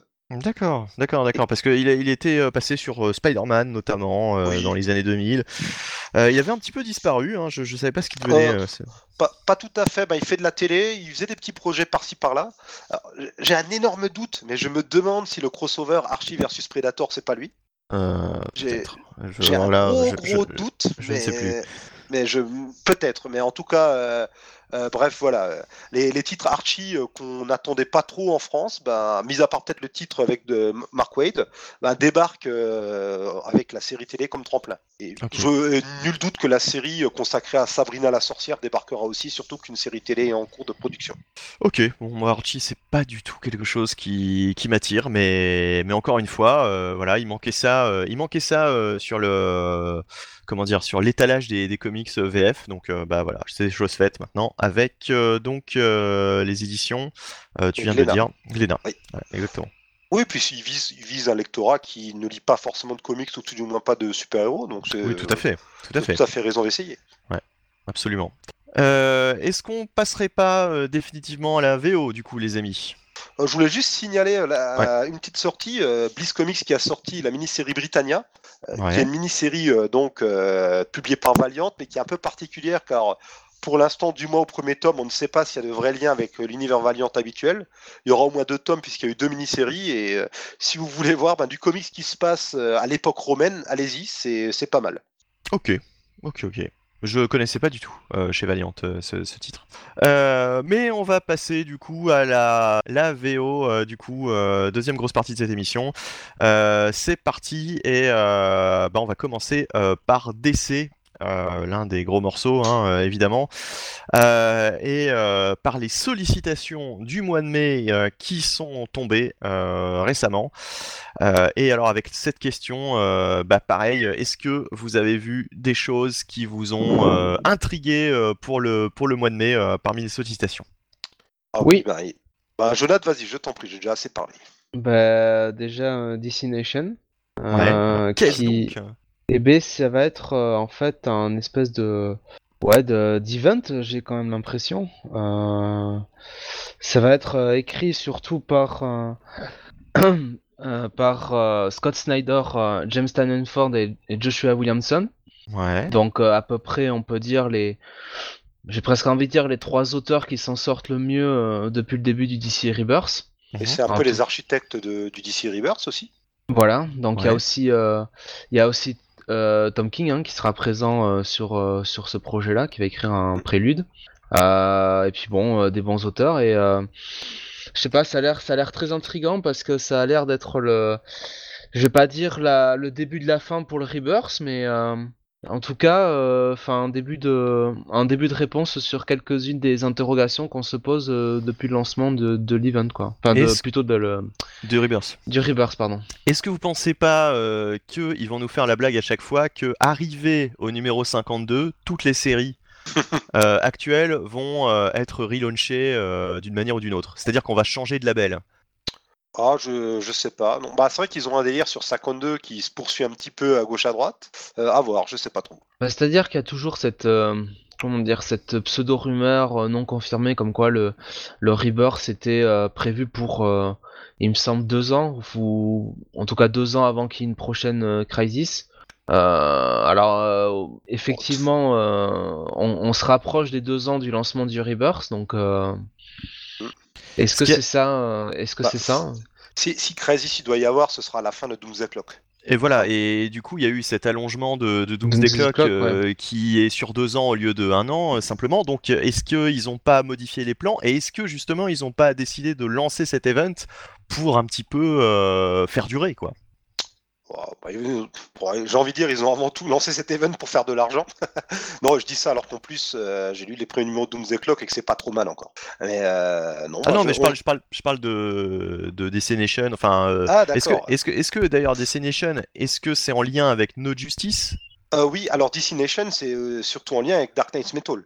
Ça en parle dans, dans, la, hum, dans la sollicitation. En gros, bah, Dark Knights Metal euh, s'achève et il y aura des répercussions dont DC Nation va traiter. Et une de ces répercussions, bah, c'est euh, No Justice. D'accord. Et DC Nation, c'est un numéro 0, donc? Après, Ça- euh, DC nous a habitués à faire des numéros zéro avec rien derrière. hein. C'est pas la première fois. voilà. Donc, euh, en tout cas, c'est, c'est bon. Alors, du coup, c'est un numéro 0 qui sort euh, en mai, qui s'appelle DC Nation. Mais l'événement, en fait, il, il tease un événement qui s'appelle No Justice. On est, on est bien d'accord. hein, c'est ça. Pour Oui, alors, récapituler. No Justice, ouais, c'est un événement qui va toucher la Justice League. Justice Ce sera, une... ouais, ce sera une, euh, ce sera hebdomadaire. Mhm. Euh, J'ai plus les détails en tête parce que la news euh, date d'il y a quelques temps, mais euh, en gros, ça va être hebdomadaire. On aura la Justice League qui sera séparée en quatre ligues distinctes. Euh, chaque, chaque ligue étant Oui. dirigée bah, par un membre De la important, Trinité. un membre de la Trinité et Flash. Et avec chaque fois, il y a plus ou moins Ouais. une thématique. Euh, avec Superman, c'est plutôt une thématique alien. Avec euh, Wonder Woman, c'est une thématique plutôt mystique magic. Avec, Avec Batman, Batman, c'est une c'est une thématique de connard. Ouais, de connard, vu qu'il y aura un Lobo, euh, Lex Luthor, je crois, je sais plus. Euh, en fait, euh, Deathstroke et Beast Boy qui est là, et d'ailleurs, euh, la sollicitation elle-même dit Mais qu'est-ce que fout Beast Boy ici? Ben oui. Voilà. et, Oui, oui. et Flash, c'est la Flash, il aura la, la thématique fourre-tout. Il y a, il y. Robin, il y a, il y a Cyborg. Ça- en fait, ça me fait furieusement penser. Alors, rappelez, il y a fort longtemps, il y a bah, presque 20 ans de ça, il y avait eu ces fameux events où le monde avait oublié que la Justice League euh, existait et on avait eu euh, que des Justice League, des Justice League of A. Alors on avait la Ligue d'Arkham pilotée par Batman, il y avait la Ligue des Aliens, la Ligue d'Atlantis, et il y avait Flash qui avait la Ligue Adventure, qui était la Ligue fourre-tout où on avait euh, tous les personnages qui rentraient dans aucune des autres catégories. Ça me fait vraiment penser à ça. Moi, ça me rappelle surtout euh, ces dernières années chez Marvel où ils te sortent des, équipes, on a l'impression qu'ils ont tiré avec des dés, euh, voilà, euh, qui, qui, qui allait faire partie de, quelle équipe. Ça me rappelle les Ultimates avec Galactus qui se retrouve dans l'équipe, là on enfin c'est c'est- un, petit peu du grand n'importe quoi Oui. le- ce, ce casting. Bah, bah, est dans l'équipe Alien. Donc euh, on vous donne pas les équipes en détail, vous pourrez aller, euh, histoire de vous garder un peu de surprise. Mais il y a des thématiques, même si parfois il y a un ou l'autre membre, on se demande un peu ce qu'il faut. Euh, D'autres choses euh, qui vous ont intrigué sur les sollicitations de mai? Euh, non, pas spécialement. Il y a beaucoup de séries euh, qui se poursuivent. Donc, euh, alors, je sais plus si c'est ce mois-là que James Tanyon Ford écrit ses derniers épisodes sur Detective Comics, ou alors c'est peut-être en juin, je sais plus. Mais en tout cas, voilà, cet auteur qui était très prolifique sur ce titre, qui, ma foi, a l'air d'être l'un de ceux les plus appréciés du Rebirth, euh, termine, va terminer son run. Euh, moi, tout simplement, c'est celui que je préfère. hein. Après, bon, euh, chacun euh, voit midi et ses portes. Euh, Jonath, euh, du coup Ah, Detective Comics, c'est vraiment un très bon titre, un excellent titre. Et euh, j'en parle d'autant plus facilement qu'au départ, je pensais que ça allait être euh, un four total. euh, puisque ce principe d'avoir un titre Detective Comics avec une task force de Batman et sa Bat Family, je trouvais ça totalement mauvais. Parce que bah, je me disais que on pouvait tout simplement faire un titre Detective Comics avec euh, Batman faisant une enquête et à côté de ça un titre sur la Bat Family quoi. Voilà. Et euh, bah, pour le coup, euh, je peux, je me suis largement trompé, j'en suis bien content parce que tant au niveau de l'écriture que du dessin, c'est vraiment hyper solide à chaque fois. Tous les 15 jours, c'est vraiment une locomotive du DC Reverse. hein. Et James Tynion Ford, euh, qui est étonnant, puisque euh, personnellement, il m'avait pas marqué avant le avant Il le avait fait des bons titres, des bons trucs sur euh, sur le New 52 avec Talon, euh, notamment Talon, qui était Ouais. pas mal du tout franchement, euh, sur des sur des persos introduits un peu au euh, à la serpe et euh, et honnêtement euh, honnêtement là il se révèle totalement et euh, et, euh, et je trouve même qu'il vole totalement la vedette au Batman de Tom King quoi. Ouais, ouais, ouais. Ah oui, ah, totalement, ouais. Et puis ça fait plaisir d'avoir un vrai titre Bat Family. Ouais, et euh, ouais, le, Batman de Top King qui, malgré tout, euh, remporte euh, toujours euh, les suffrages et qui a une euh, Oh. de bonnes critiques, hein, euh, globalement. Peut-être qu'on y- on, on en débattra Oui, un jour, Bah, euh, c'est mais des gens qui, qui ne lisent pas de comics quoi visiblement. Dont, dont, dont quelqu'un euh, dont on a parlé tout à l'heure, euh, qui adore, euh, qui adore par exemple ce titre. Euh, Tout le monde a le droit de se tromper. Eh ben écoute. Euh, donc euh, on va parler. euh, si, enfin, si, on a, si on en a terminé avec les sollicitations, hein, je, crois qu'on en a terminé. Euh, on va parler quand même du gros coup de, de tonnerre chez DC actuellement, alors que quelqu'un est en train de taper sur son clavier. Euh, le coup de tonnerre chez DC, bah, c'est euh, Bendis. Bendis euh, qui, qui, arrive chez DC. bon, ça on le sait hein, depuis, depuis quelques mois maintenant. C'est pas nouveau. Ce qu'on ne savait pas, c'est sur quoi exactement il allait bosser. Et du coup, bah, avec les sollicitations, avec les dernières annonces, on sait exactement ce qu'il va faire en premier. Bah, je vous laisse l'annoncer. Hein. Et B, euh, il va faire Supergirl. Euh, autant que autant qu'il me qu'il me semble hein, ça- il me semble que on sent le mec. euh, je sens, je sens le gars vachement non, euh, non, mais Supergirl est annoncé comme un personnage qui sera récurrent. voilà donc, donc euh, pas du tout. il sera sur Superman et Action Comics Voilà, voilà, voilà. Alors attends, alors. euh, en fait, il va y avoir Action Comics numéro 1000. Voilà. Et euh, donc, euh, après ce numéro 1000 qui sera un numéro euh, anniversaire, les titres Superman et Action, Comics vont être en pause, ils vont être en, hiatus, et il y aura le lancement d'une mini-série hebdo qui s'appellera Man of Steel et qui sera donc pour le coup écrite par Brian Malcolm Bendis. Et dans cette mini-série, eh ben, il y aura des dessinateurs comme euh, Ivan Reis, euh, Ryan Sook, euh, Adam Hughes, Jason Fabok et d'autres. Donc on aura du lourd. Euh, et euh, ça reviendra euh, sur les derniers jours de Krypton. Alors par contre, le putain, le, thème. encore les derniers, les derniers jours de Krypton, quoi. Au fait, revu et corrigé par Bendis, on se doute qu'il va implanter des graines de. Il va essayer de marquer peut-être la, mythologie de Superman en retravaillant donc bah, les origines, les origines de, de Superman, quoi, à la source. Voilà, voilà. Euh, et après, euh, euh, cette mini-série, eh bien, Brian Bendis sera non seulement sur Action Comics dès le numéro 1001, euh, qui sortira le 25 juillet avec Patrick Gleason, qui sera au dessin et pour la pour la partie graphique du coup, et il sera aussi en charge de Superman, qui redémarre au numéro 1 avec euh, pour la partie graphique, eh bien, je ne sais pas. Voilà, c'est euh, en fait je l'annonce sans le savoir, je ne sais pas. Euh, donc voilà, donc c'est en gros les deux premiers tafs de, enfin les trois premiers tafs du coup de, de Bendis. Bah, ça, Du Superman taf quand même. N'empêche, Bendis il s'est comparé lui-même à John Byrne, puisqu'il nous fait bah, une mini-série Man of Steel façon John Byrne, et en plus il occupe le poste sur les deux titres. Alors sur les couvertures qui sont sorties du Man of Steel, on peut voir qu'il va revenir sur les événements de la vie de Superman comme bah, la fameuse mort de Superman. On se rappelle que dans le New 52, il y avait un énorme cafouillage par rapport au fait que euh, sa mort face à Doomsday était arrivée, mais du coup ça ça pouvait pas s'être passé comme dans l'ancien univers parce que Lois Lane ne connaissait pas son identité. Puis là, ben, depuis les Rebirths, on a eu le fait que euh, le Superman des New 52 a fusionné avec celui de l'ancien univers. Bref, je pense que la mini Man of Steel est surtout là pour euh, un peu éclaircir tout ça et remettre un peu d'ordre. Bon, je trouve ça un peu prétentieux euh, et confondant d'appeler ça Man of Steel. Ils auraient peut-être pu trouver un autre nom. Et euh, le problème aussi, c'est que là, on donne toutes les clés à Bendis. Et j'ai un peu peur, quoi. Je me dis, bon, euh, faut surtout pas qu'il lui donne trop de titres à côté, parce que sinon, ils vont nous faire euh, des. Du... Ils vont nous... Bendis va nous faire du Bendis de chez Marvel, qui s'éparpille dans tous les sens. Euh, tout- des- Est-ce que les titres, enfin les titres Superman restent toujours euh, bimensuels? Ça ne change pas ça. Alors, euh, je ne sais pas. Je ne sais pas du coup si, euh, comme il va Parce que- reprendre les deux, euh, est-ce que, est-ce que le rythme Et- de, de parution va pas changer quoi? Parce que ça me paraît un peu, euh, oui, un peu chargé quand même de devoir enchaîner euh, euh, un titre tous les 15 jours finalement. Euh, bon, bien qu'il faisait, il faisait, c'est vrai qu'il faisait, euh, euh, il faisait sur Marvel, chez Marvel à la fin, il faisait quand même les deux titres Iron Man. Il Oui, faisait Invincible et Immortal. Et plus Spider-Man, plus Ouais, ouais, Defenders, euh, Jessica Jones à un moment en même temps, plus des projets indés qui sortent ou qui ne sortent pas. Enfin, Bendis est coutumier du fait d'avoir 4 à 6 titres par mois. C'est, euh, Et c'est pas là qu'il est le si- meilleur. ouais. hein. Surtout qu'il y a une si rumeur c'est comme quoi il toucherait peut-être à Batman, vu qu'on lui a demandé si, euh, ben, on lui a dit, mais Bendis, toi qui es euh, spécialiste des titres street, tu veux pas toucher à Batman Et il a, il a, il a répondu par un tweet assez ambigu.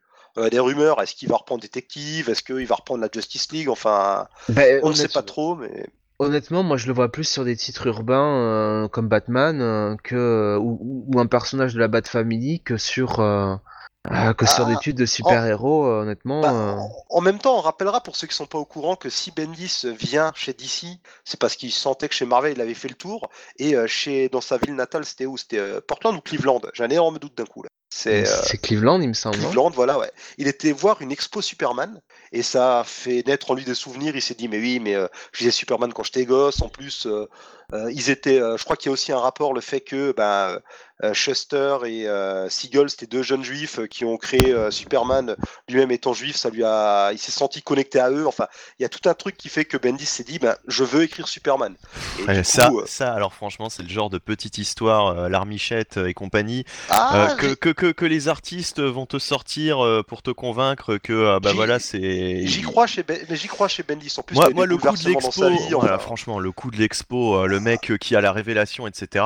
euh, je veux dire, euh, il est scénariste comics. Ça fait peut-être des années qu'il se dit, euh, tiens, euh, j'ai des idées euh, pour Superman. Quoi. À mon avis, ça Ouais, s'est pas fait sur un coup de tête, une révélation comme ça. Il a vu la Vierge un beau jour, il s'est dit, Mm. tiens, euh, je vais, euh, je vais écrire Superman, c'est mon destin.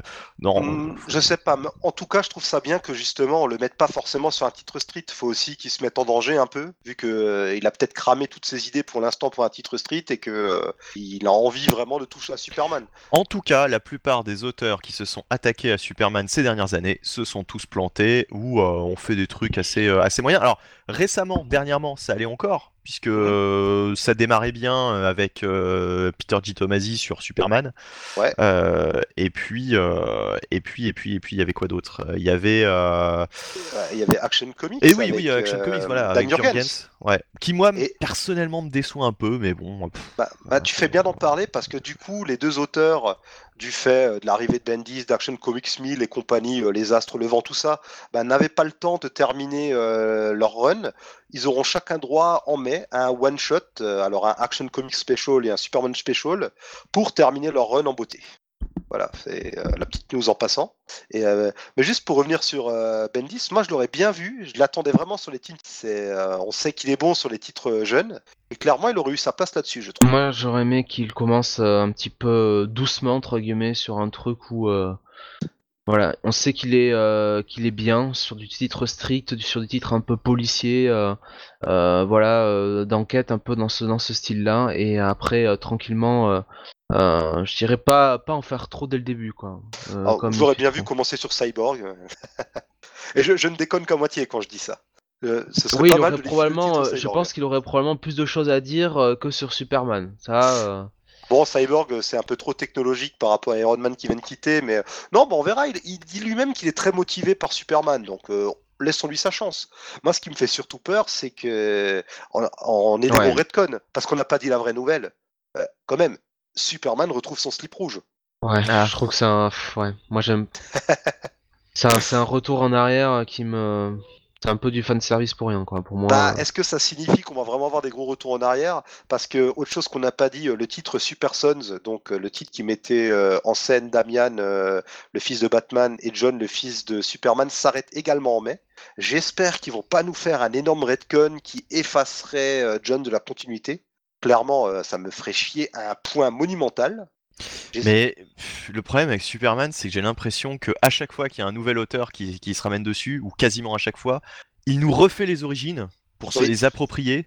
Jeff Jones l'avait fait, euh, Mark Wade, je crois, l'avait fait. euh, euh, Enfin bref, ils l'ont tous fait à un moment ou un autre. Morrison, bien sûr, Bien sûr, quand, quand il est arrivé sur la New 52 avec son titre Superman, non, Action Comics. Action Action Comics. Bon, après, Comics. après, Morrison, arrivé au moment où on relançait l'univers, on peut pas trop lui en vouloir non plus. Ouais, mais en tout cas, voilà, les grands auteurs, en tout cas ceux qu'on considère et qui se considèrent comme quand même des, des grands auteurs, euh, dès qu'ils arrivent sur Superman, ils se sentent obligés, euh, voilà, de, les- de le refaire à leur sauce.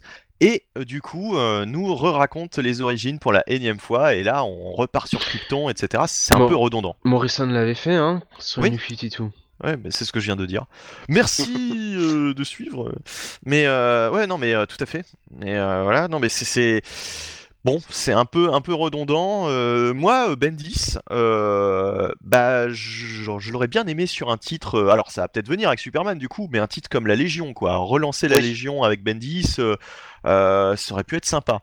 Ou bien peut-être qu'il va nous faire un scénario avec la Légion qui arrive euh, dans le présent pour dire à Superman mais regarde ta version future, euh, il faut absolument que euh, tu fasses quelque chose. Ou la Légion du passé plutôt. Enfin bref. Ouais. Non mais je, je déconne quand je dis ça. Mais Mais bah, il y a des rumeurs comme quoi la Légion reviendrait, qu'il y aurait la GSA qui revient plus la Légion. Bah, après, la Légion, ça reste l'arlésienne ultime chez DC. Ouais, ouais, ouais. il pourrait relancer effectivement la Justice Society, euh, une équipe euh, comme il l'avait fait avec, euh, avec Avengers de chez Marvel, euh, redonner un, un coup de comment dire un, un petit coup de polish à cette équipe qui qu'on qu'on n'a pas vu depuis des années quoi à proprement parler. Oui.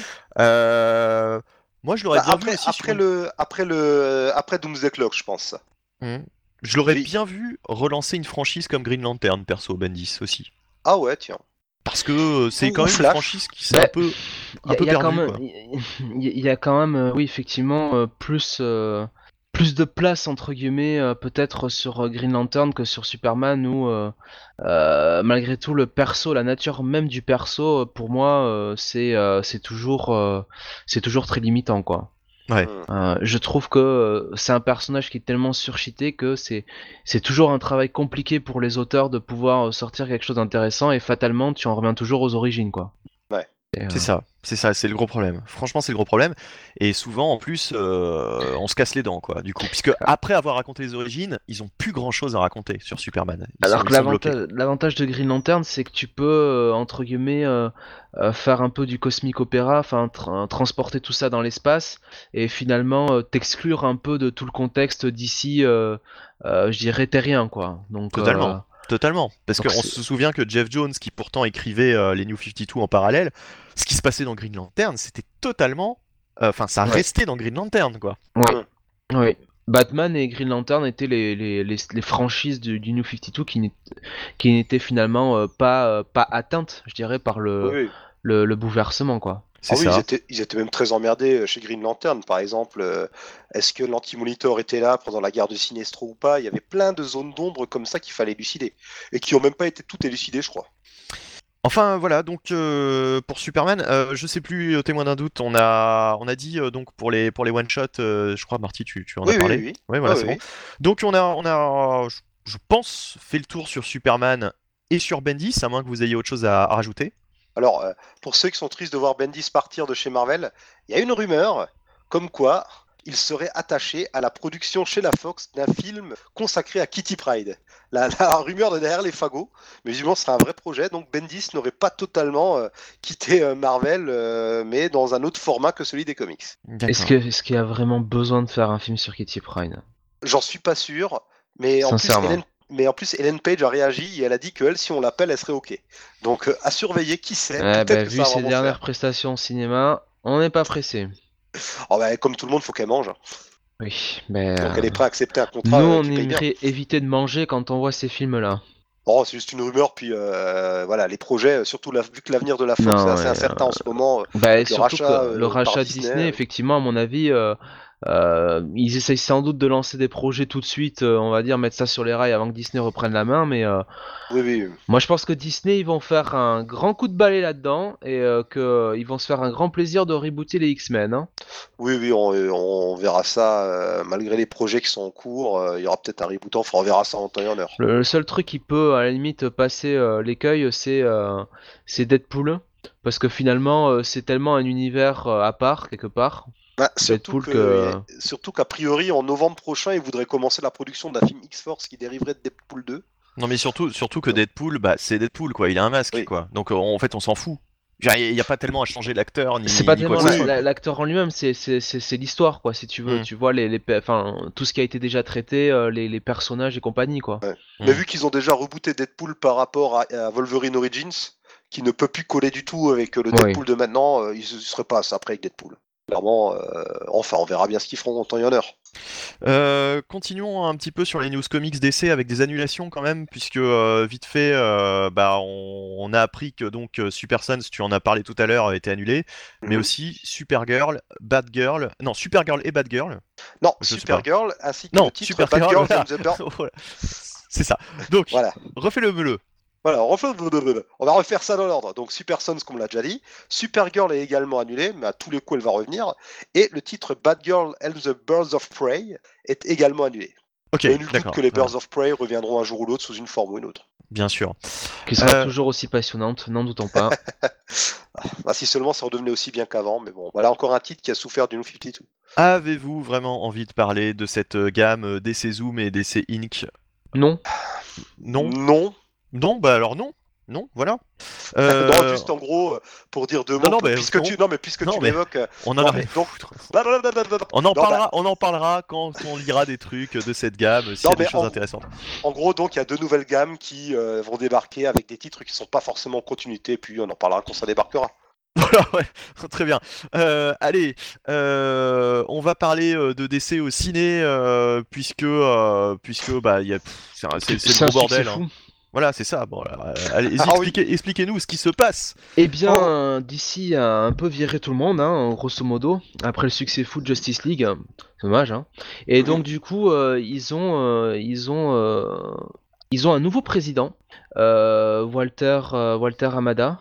euh, qui euh, va s'occuper donc euh, bah, de cette de cette branche du DC du DC Entertainment. et alors c'est quelqu'un qui était connu pour être l'un des principaux, enfin l'une des principales principales têtes pensantes de la, la saga des Conjuring. Voilà. Donc, alors je sais plus que Conjuring si c'était c'était des films d'horreur, mais il me semble que c'était euh, un peu. Euh, un peu à la. ce qui sort chez Urban, euh, Robert Kirkman. C'était un... un peu entre les deux, quoi. Entre le... Voilà. C'était des films avec Patrick Wilson et, Vera Farmiga. Mhm. Donc il y en a eu deux qui sont sortis. J'avais vu que qui était plutôt euh, plutôt sympathique, plutôt correct, mais enfin de là à se dire euh, voilà. Euh, moi moi ça m'a toujours laissé froid ces films perso. Et pourtant j'aime bien les films d'horreur. Donc mais là pour le coup ben, j'ai trouvé ça très. C'était entre les deux un peu hein. C'était pas définitivement de l'horreur quoi. Hein. Ouais ouais c'était ouais. Enfin c'est j'ai trouvé ça quelconque, voilà. C'est vraiment le mot qui vient à l'esprit. J'ai trouvé ça quelconque. c'est très générique. C'était très générique, quoi. Il y a pas de truc incroyable, quoi. Voilà. Alors que c'est vrai que il y a une espèce d'aura. Ah putain, t'as vu The Conjuring, etc. bon, j'ai jamais compris. Je, je sais pas. Je sais pas pourquoi les gens ont été euh, enthousiastes. toujours est-il que Water Hamada est donc, sera donc à la tête de la branche, euh, la branche d'ici et euh, il, a, il a nommé une vice-présidente au niveau de la production mhm. qui sera Chantal Nong. donc voilà, et donc bah, on va dire que la franchise d'ici reprend un petit peu, euh, bon, euh, comment dire, un petit peu euh, un rythme moins soutenu que précédemment, puisque finalement le seul film qui est annoncé pour cette année c'est Aquaman, qui va sortir donc incessamment sous peu. Forcé contraint, puisque de toute bah façon ils étaient déjà bien embarqués dedans. Quoi. Bien embarqués, on avait déjà eu voilà, Jason Momoa et, euh, et, j'ai oublié son nom, ça c'est incroyable. Euh, eh ben oui, Amber, Heard. C'est quand même fou, hein, j'ai oublié Amber Heard. Quel blasphème. Euh, et qui était déjà là présent dans Justice League, donc forcément Aquaman, Aquaman était dans les cartons. Mais derrière, il y a simplement Shazam qui est réellement en production. Et puis Wonder Woman 2, alors qui est annoncé après le succès du premier film, et juste sur la phase, la phase de casting, quoi. Donc, et on n'a pas plus finalement de nouvelles euh, pour Flash euh, ou Batgirl, euh, enfin en, termes de, de production vraiment vraiment annoncé, avancé quoi. Donc c'est vraiment Justice League, enfin Justice League, j'ai envie de dire à partir de Suicide Squad finalement, enfin j'ai l'impression qu'il y a ouais ça ça ne marche pas bien et ils ne savent pas où ils vont quoi. Bah, c'est surtout que Suicide Squad c'était de la merde.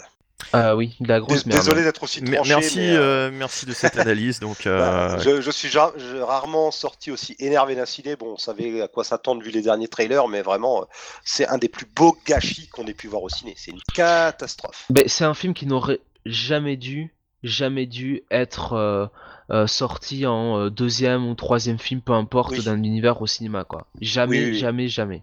C'est pas possible. Mais euh, il y avait euh, cette espèce de pseudo-hype autour de Harley Quinn. Et il y avait les Gardiens de la Galaxie qui étaient sortis. Et Jared Leto aussi. Ouais, bah, la hype sur Jared Leto est venue après qu'on l'ait annoncé en Joker. Mais euh... Jared Leto est pas un mauvais acteur, hein, au demeurant, c'est même plutôt un bon acteur. C'est juste mm. que non, euh, c'est un film qui a été fait après que les Gardiens de la Galaxie soient sortis. donc une équipe semi-trash un peu euh, qui plaît au public. Enfin, en tout cas, la, manière dont la dépeint euh, Marvel au cinéma, hein, parce que dans les comics, euh, les Gardiens sont quand même un petit peu plus épiques que ça, on va pas se mentir. donc, donc, ils ont dit bon, tiens, qu'est-ce qu'on peut faire pour pour que ça colle, pour qu'on fasse un truc dans la, dans la même veine, et eh ben on va faire Suicide Squad. Mais on va pas faire la Suicide Squad à la John Ostrander, hein on va faire la Suicide Squad euh, à la à la Gardien of the Galaxy ouais avec euh, avec Harley Quinn quoi. avec euh, avec une une bande son en plus qui, qui n'avait pas lieu d'être quoi. Parce que autant dans dans Guardians of the Galaxy on t'explique qu'il a sa cassette etc donc t'entends des vieilles musiques enfin c'est raccord. Là t'as des musiques qui sortent de nulle part mais qui sont pas justifiées par le scénario quoi Enfin bref, de toute façon, on va pas revenir, on va pas refaire le débat sur ce film, mais bon, grosse grosse purge et bah c'est pas fini justement. Ben non, parce que bon bah autre nouvelle, donc je vous parlais de Bad Girl qui n'était pas vraiment euh, finalement euh, très avancée, ben, tout simplement euh, le réalisateur qui était prévu pour le film, c'est-à-dire le sémillant Joss Whedon, eh bien, euh, a été euh, plus ou moins euh, écarté pour des raisons obscures. Alors, certains, d'une manière positive, disent que ben, c'est parce que il faut bien, il faut bien être honnête, son passage à Justice League n'a pas été, n'a pas été très réussi, hein, clairement. Et pour d'autres un peu plus médisants, il semblerait que les déclarations de la femme de Joss Whedon autour de sa vision du mariage et euh, peut-être euh, comment dire euh, refroidi les exécutifs de DC sur la pertinence de confier un film Bad Girl donc autour d'un personnage féminin très fort à Joss Whedon. En, tout cas, si l'argument qui officiel est bah, Justice League c'est une nom de vire, c'est un peu dégueulasse parce que Joss Whedon est un peu arrivé en, ambulancier. en ambulancier, il, je trouve quand même que la deuxième moitié du film est très très Joss Whedon. Et oui, oui, Pire que la première. Mais mais quand même remercier un mec quand ils ont taffé de la merde alors qu'on a allé chercher c'est déjà nous aider euh, franchement un peu gonflé c'est déjà miraculeux qu'il lui filer la Justice League après ce qu'il a fait sur Avenger et of Ultron hein. Donc, euh, alors, il y a un truc, c'est que Joss Whedon avait pour ambition euh, au départ d'adapter euh, l'histoire, la première histoire en fait de Batgirl qui a apparu en comics, je crois en 1967. donc, bah, le coup classique du bal costumé, enfin, elle se déguise en Batman, enfin, oui, en, Batgirl, mais avec le déguisement de Batman, et puis elle va aider Batman et Robin et ainsi de suite. Donc, un peu le plot qu'il y avait aussi sur la série, la série Batman Tass euh, Animated Series. Euh, donc voilà, mais bon, euh, finalement, il va falloir, euh, va falloir trouver quelqu'un d'autre et euh, peut-être que ce serait d'assez bon goût de mettre peut-être une réalisatrice sur, sur le film. Voilà, à l'image de ce qu'ils ont fait sur Wonder Woman, au moins ça pourrait permettre de, comment dire, de faire un peu de, ouais, de bon, avoir des bons points, des bons points des Social Justice Warriors, on va dire. Bah Wonder Woman était sympa. Enfin, je l'ai pas vu, j'ai toujours pas vu, mais bon, on m'a dit que c'était sympa, quoi. Wonder Woman était, euh, bon alors évidemment encore une fois là, dans la, on reste quand même sur un film classique de super-héros, hein, surtout sur euh, des origin story, j'ai envie de dire. Euh, mais honnêtement, oui, c'était, c'était globalement très très positif et dans la lignée de, de ce qu'ils avaient fait dans Batman v Superman autour du personnage de Wonder Woman, vraiment mm. une, une caractérisation du perso pour le coup vraiment très très bonne quoi. Oui, avec plus réussi que dans Justice League. Ah oui, c'est vrai que oui, tout à fait. Et avec un, une Gal Gadot qui vraiment euh, colle tout à fait au perso et euh, et euh, oui non. Ah bah, elle a envie de jouer le perso et ça se ressent. Oui. C'est un film enthousiaste Wonder Woman, clairement très bonne surprise. Et alors du coup, on parle d'un autre film autour d'un personnage bien connu de la mythologie DC. Ah bah oui, c'est le fameux projet du film sur les origines du Joker, mais qui serait indépendant du DC Cinematic Universe. Vraiment, euh, cette fameuse euh, rumeur bah, persistante avec peut-être même Joachim Phoenix euh, dans le rôle. Il y a déjà, ouais, vas-y. Alors qu'aujourd'hui même, il a déclaré qu'il ne savait rien de tout ça. Alors encore une fois, ça c'est le genre de déclaration, bah, ça peut être vrai comme totalement faux. Surtout connaissant le personnage, hein, Joaquin Phoenix, bon, qui devait arrêter sa carrière, faire du rap, et puis bon, il est revenu au bout de trois ans. Enfin bref, il, a, il est pas, il est coutumé du fait, et puis bah, déjà le réalisateur, enfin ils ont un réalisateur qui est rattaché au projet, donc ce serait Todd, Phillips, mhm. euh, donc qui est très connu pour euh, son illustre franchise des Hangover, euh, donc. Oh ouais, donc en français, Very Bad Trip. Oh là là là là. Mais qui est quand même, il me semble, oui, qui, non, j'allais dire, j'allais, j'allais dire une connerie, mais non, effectivement, c'est plutôt un, c'est plutôt un réalisateur, on va dire de, ouais, de de comédie quoi, de, de mmh film un peu. Euh, euh, alors non, voilà, c'est ça. Euh, il a fait War Dogs récemment, qui est sorti ah. l'année dernière avec Miles Taylor et, et Jonah Hill, qui mmh était bon, qui était adapté, qui était qui adapté d'une histoire vraie sur des des jeunes, enfin des jeunes adultes qui en fait avaient décroché des contrats avec avec l'armée pour finalement être des, des vendeurs d'armes. Hein, mmh concrètement. bon, c'est un, un, un, bon film, c'était un film sympathique. Euh, de là à porter un projet euh, comme celui du Joker en plus euh, hors continuité, bon. Oui, et puis à ce, voilà, à quoi joue d'ici parce qu'ils vont perdre les gens. Autant que déjà Aquaman. au niveau de la télé, on a euh, trois versions différentes de personnages suivant les séries.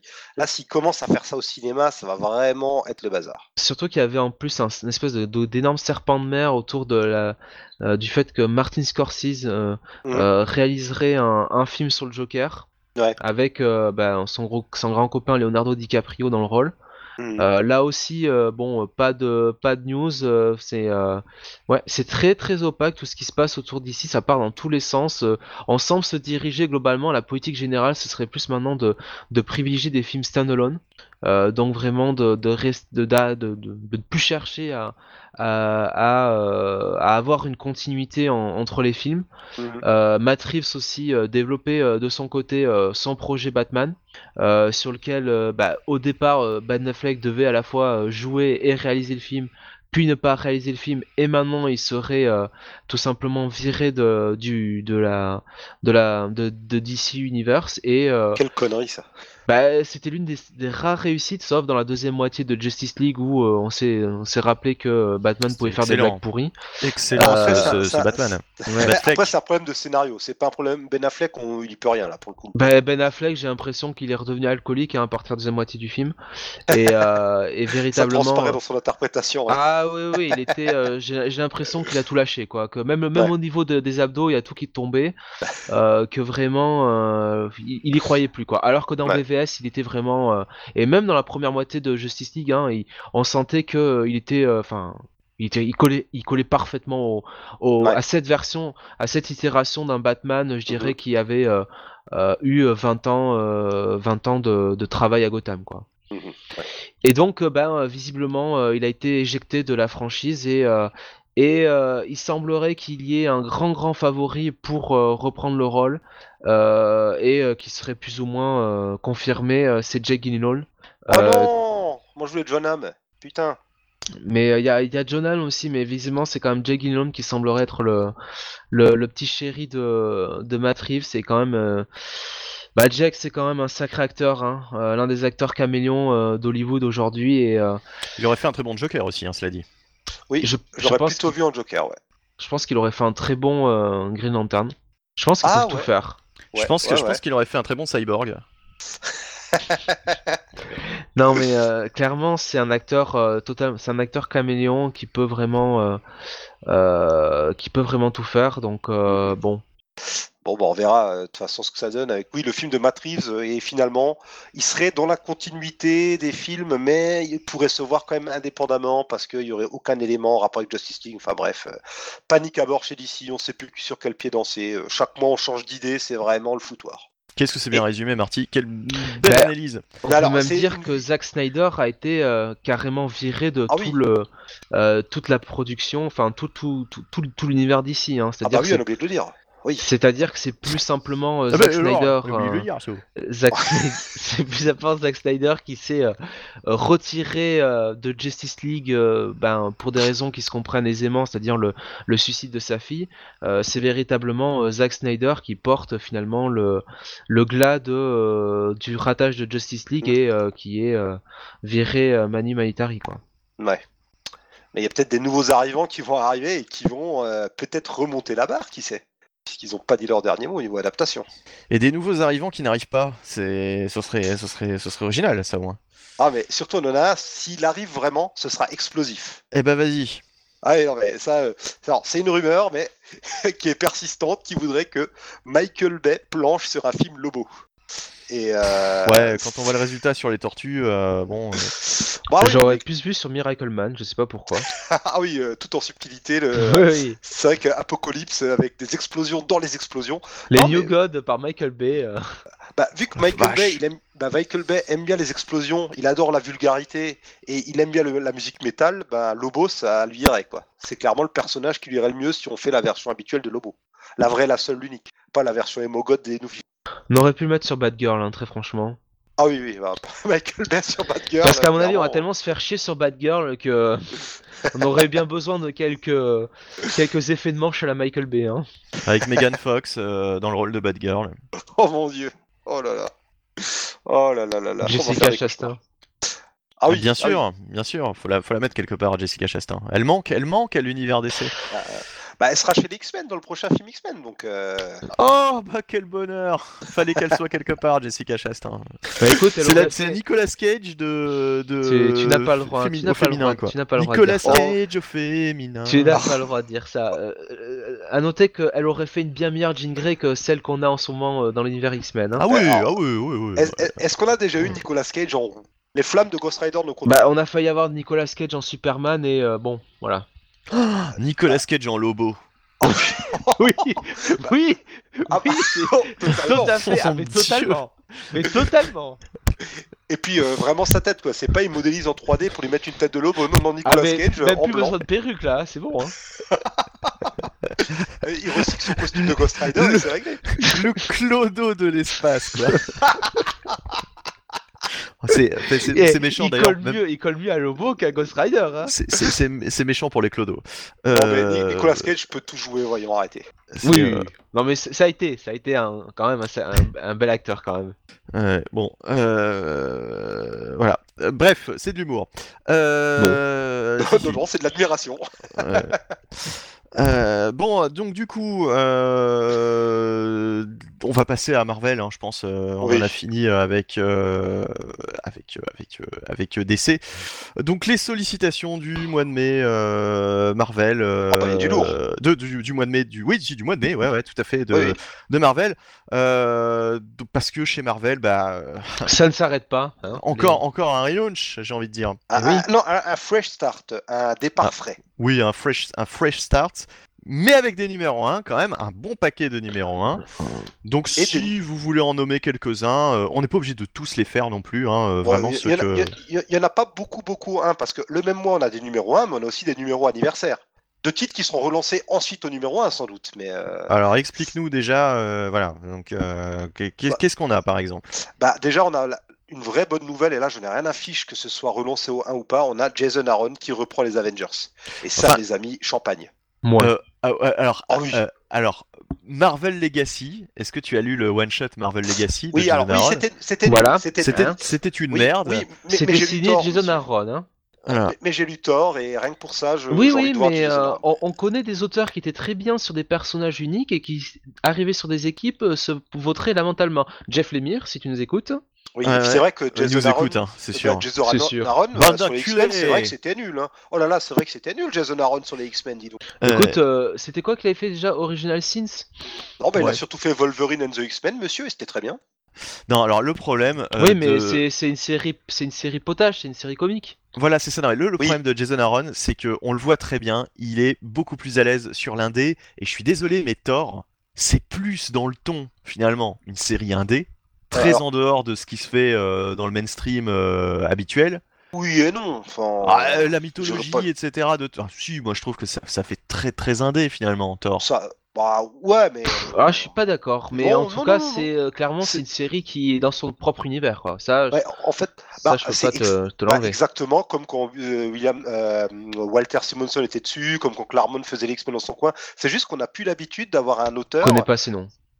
Bah, tu vas aller réviser à la bibliothèque, toi.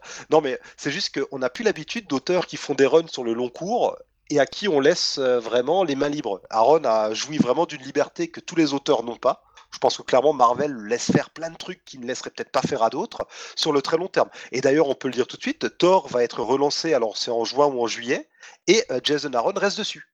Il ne quitte pas Thor. Donc euh, c'est cool, il va écrire Thor à la fois dans les Avengers et euh, dans la série euh, qu'il mène si bien. Je suis très content de le voir rester sur Thor, même si j'espère qu'il n'a pas grillé toutes ses cartouches.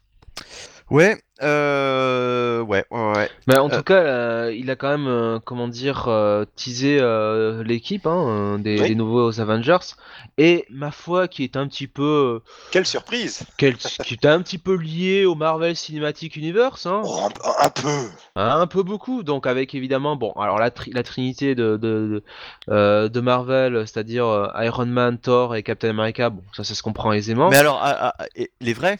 Oui, c'est Tony vrai. Stark, les vrais, les vrais. Donc ça, Les c'est vrais. quand même appréciable. C'est quand même appréciable qu'on revienne aux bases à une équipe qui ressemble un Ça, petit peu à une vraie pas- équipe C'est d'Avengers. pas le problème, sauf qu'à côté, si tu bon, me bah, permets, euh, juste Jonathan, Oui. si tu me permets, Thor, c'est marrant parce que dans Thor, tu as à la fois un truc qui va dans ce que tu as dit et une contradiction, c'est que d'un côté, euh, qu'on regarde la tête de Thor avec les cheveux courts, la barbiche, euh, c'est clairement la tête de euh, Hemsworth dans le dernier Thor. Et en même temps, Thor, euh, il a un bras doré, enfin un truc qui est totalement hérité du run d'Aaron. C'est rigolo. Il y a les deux à la fois dans Thor. Il y a l'influence du ciné et aussi euh, Bah, des choses qui se Bah, il passent allait dans pas, il allait pas non, totalement- to- totalement mais, renier euh, son, son travail non plus. Thor, Non, avait non, mais les... c'est marrant. Thor a, a eu les cheveux courts euh, avant, euh, Ah oui, ah oui. dans Ah, les comics, dit. avant, Oui. euh, avant, avant le, le MCU. Ah oui, Mais oui, moi, tu as raison. pas, euh, que j'ai beaucoup de retard en fait dans mes lectures. T'as raison, mais à culpa, je vais me flageller. Ah non, euh, non, non, mais je, moi, de toute façon, j'ai pas dit que c'était lié euh, véritablement à MCU euh, pour, euh, Non, pour euh, Thor, si- oui. pour, pour, pour- non, pour le, pour le visuel, si tu veux, entre guillemets, des personnages. Ouais. Euh, c'est surtout pour la, la composition, notamment Oui, Black, oui, oui, euh. Black Panther et, euh, et, euh, et Captain Marvel. On, aurait quand même pu s'éviter Captain Marvel, hein, cette espèce de bras cassé. euh, Oh, ça fait un moment qu'il l'impose, mais oui, Ouais. Captain Marvel, elle est là à cause des films, hein, clairement. qui, euh, qui sont à venir. Et euh, Ed McGuinness est au dessin, hein, rappelons-le, hein, Oui. quand même, pour ce oui, titre oui, aussi. Ah oui, bien sûr, comme on l'avait oublié.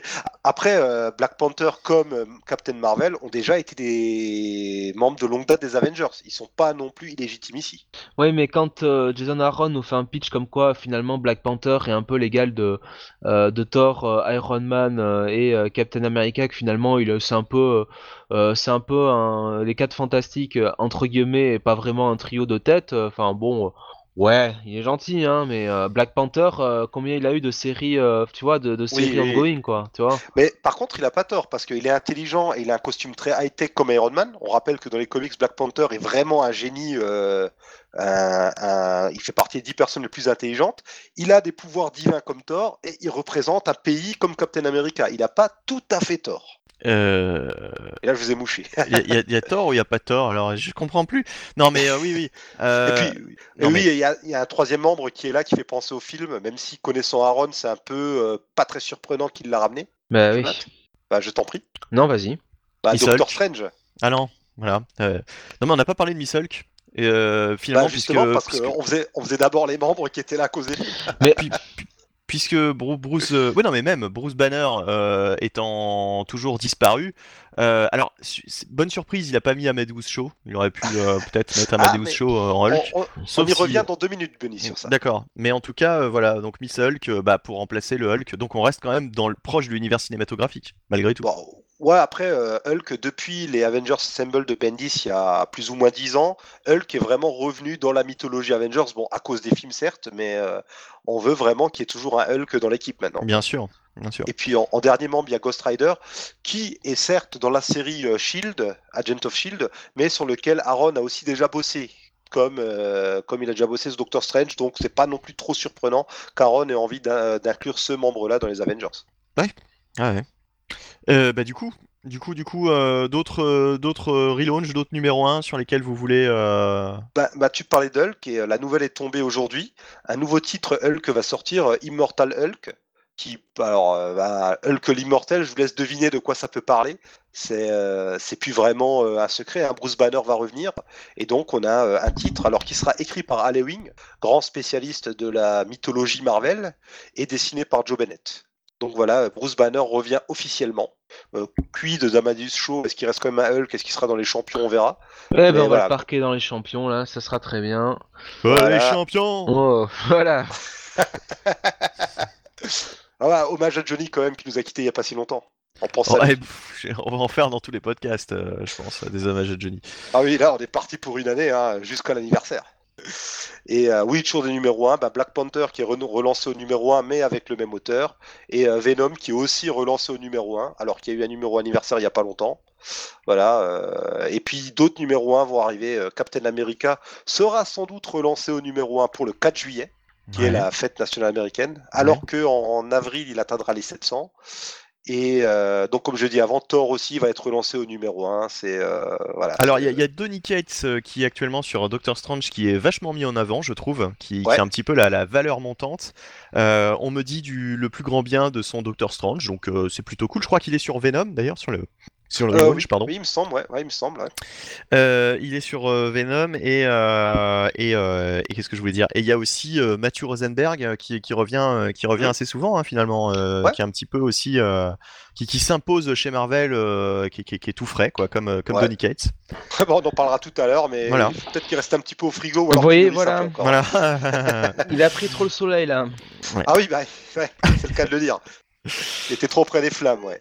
Ouais. Mais en tout cas, euh, il y a quand même, comme j'ai dit avant, il y a des numéros anniversaires parce que le même mois où on a ces numéros 1, on a quand même euh, Amazing Spider-Man qui atteint le numéro 800 avec un numéro de 80 pages qui est l'avant-dernier de Dan Slott qui quittera le titre au Amazing 200, euh, 801. Ouais. Euh, Iron Man atteint le 600 avec la fin du run de Bendis et Deadpool atteint le numéro 300.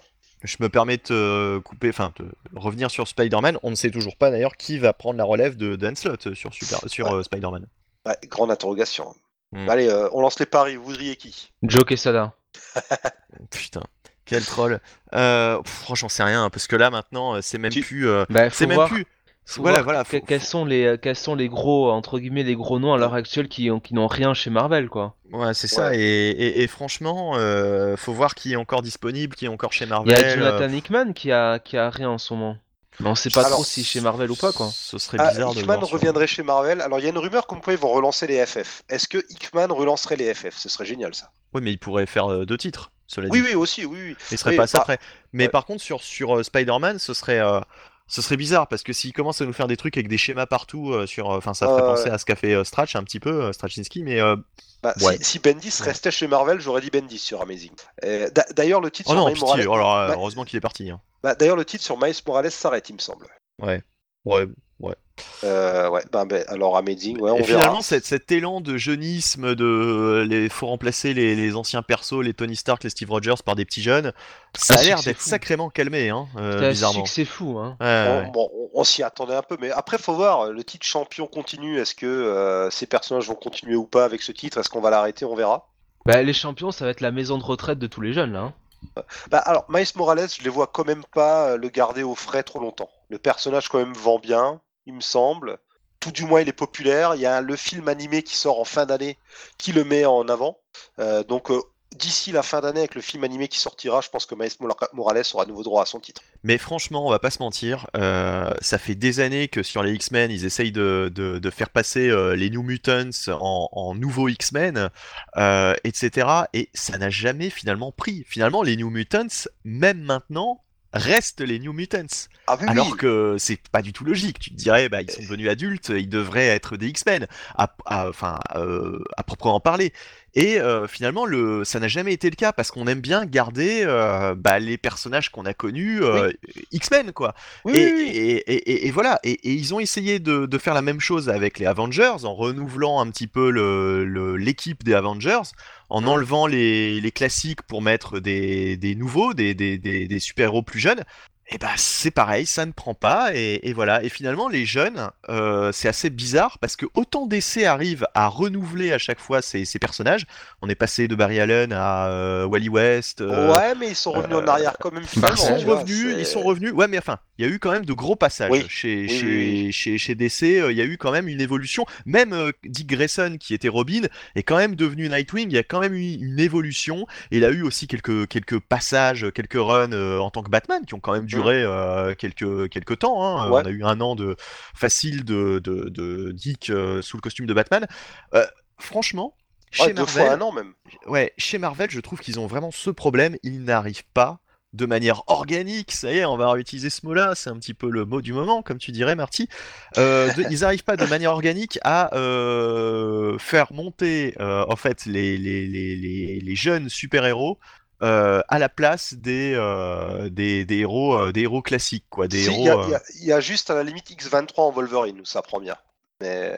ouais ouais et, et ouais, les ouais. seuls, et et tu sais quoi, ce qui est marrant, oui mais y, il y a- il y a deux exemples où ça a bien marché, c'était euh, Falcon en Captain America et Jane Foster en Thor.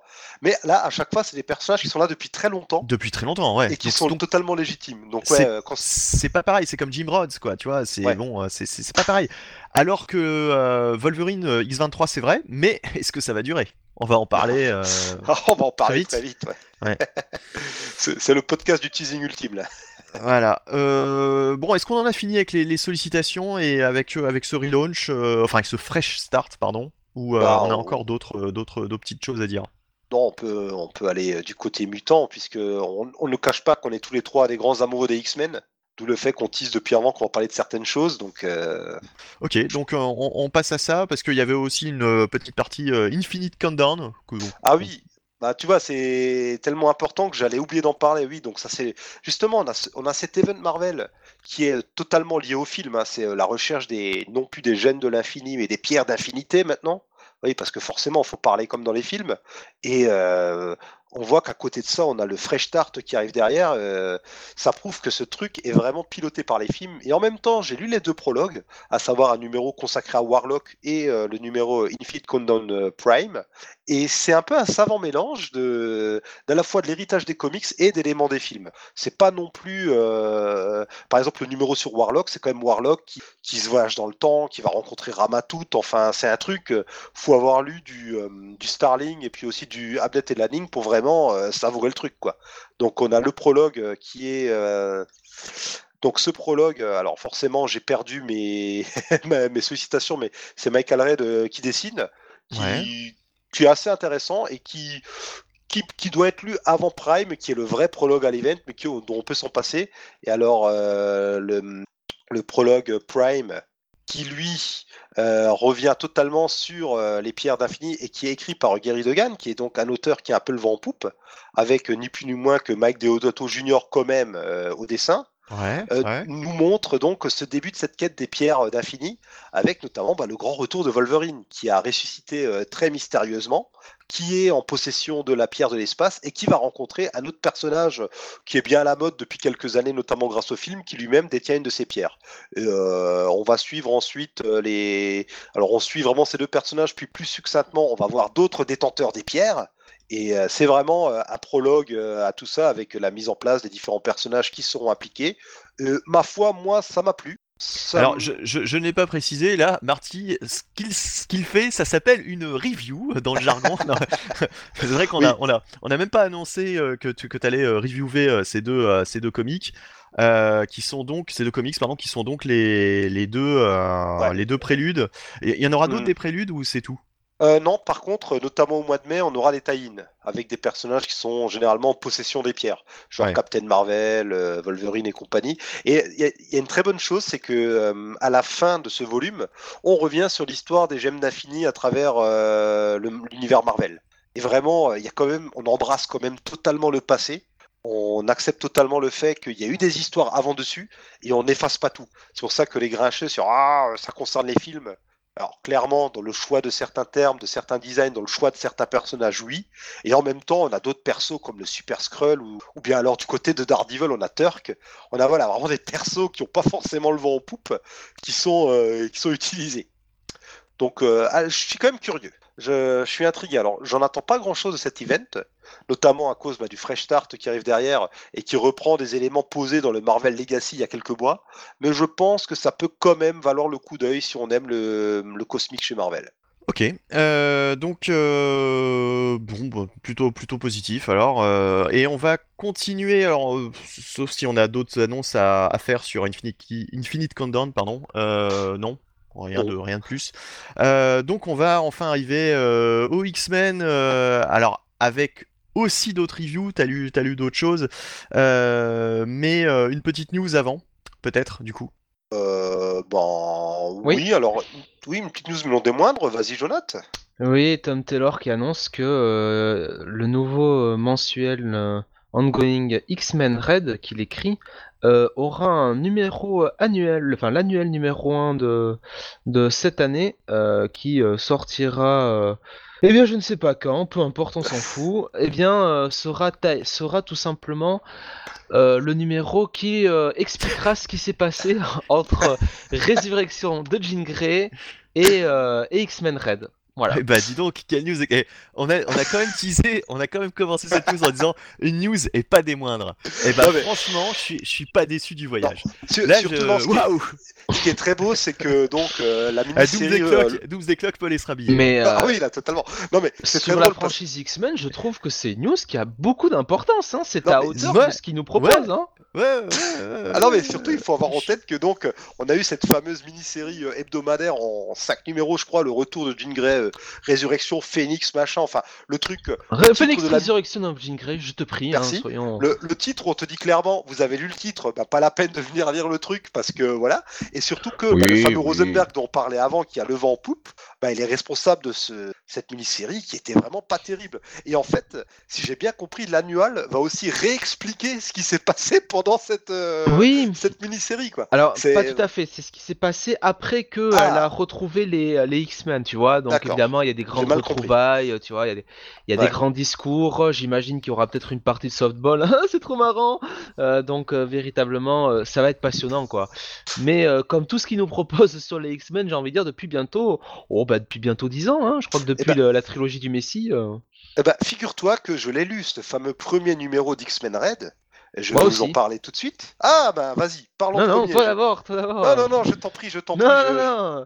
Bon, Je Oh, l'ai lu. Ah, Bon, je vais commencer, donc du Allez, coup, vas-y. puisque tu insistes. Alors, pour être honnête, euh, il y a une deuxième partie euh, du titre, euh, donc qui est qui est pas mal du tout, je trouve, qui, est- qui est qui est un plot, qui est un plot qui est, un- qui est intéressant. Le seul problème, c'est que toute euh, en grosso modo, tout ce que va être la, la trame générale de, de cette série, euh, c'est du vu et du revu. Et franchement, euh, pff, voilà quoi, c'est chiant quoi. C'est juste chiant.